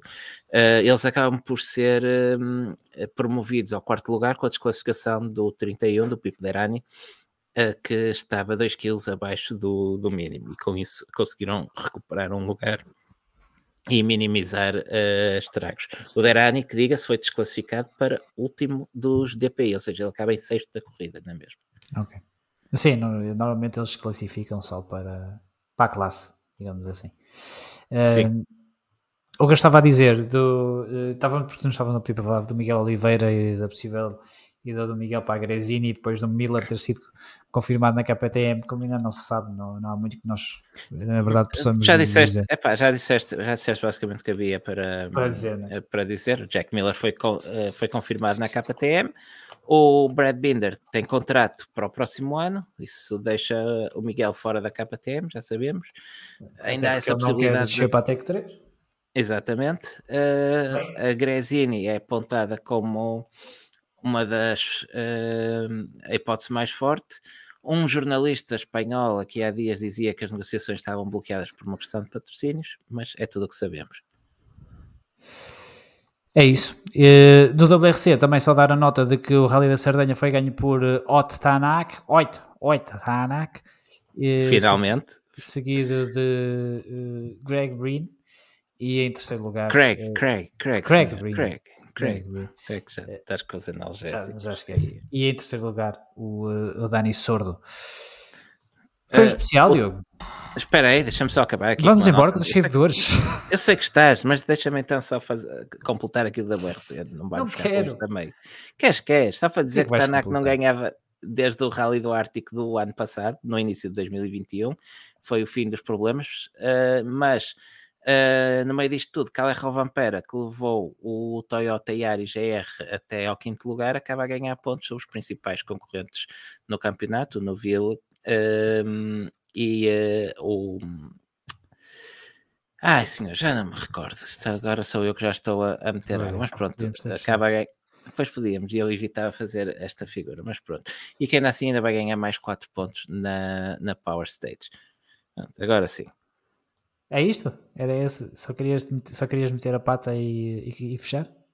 Epá, era só para dizer que o Robampera ainda sai mais líder da Sardenha, apesar de ter sido apenas quinto classificado. Pronto. Pronto ok. Muito bem.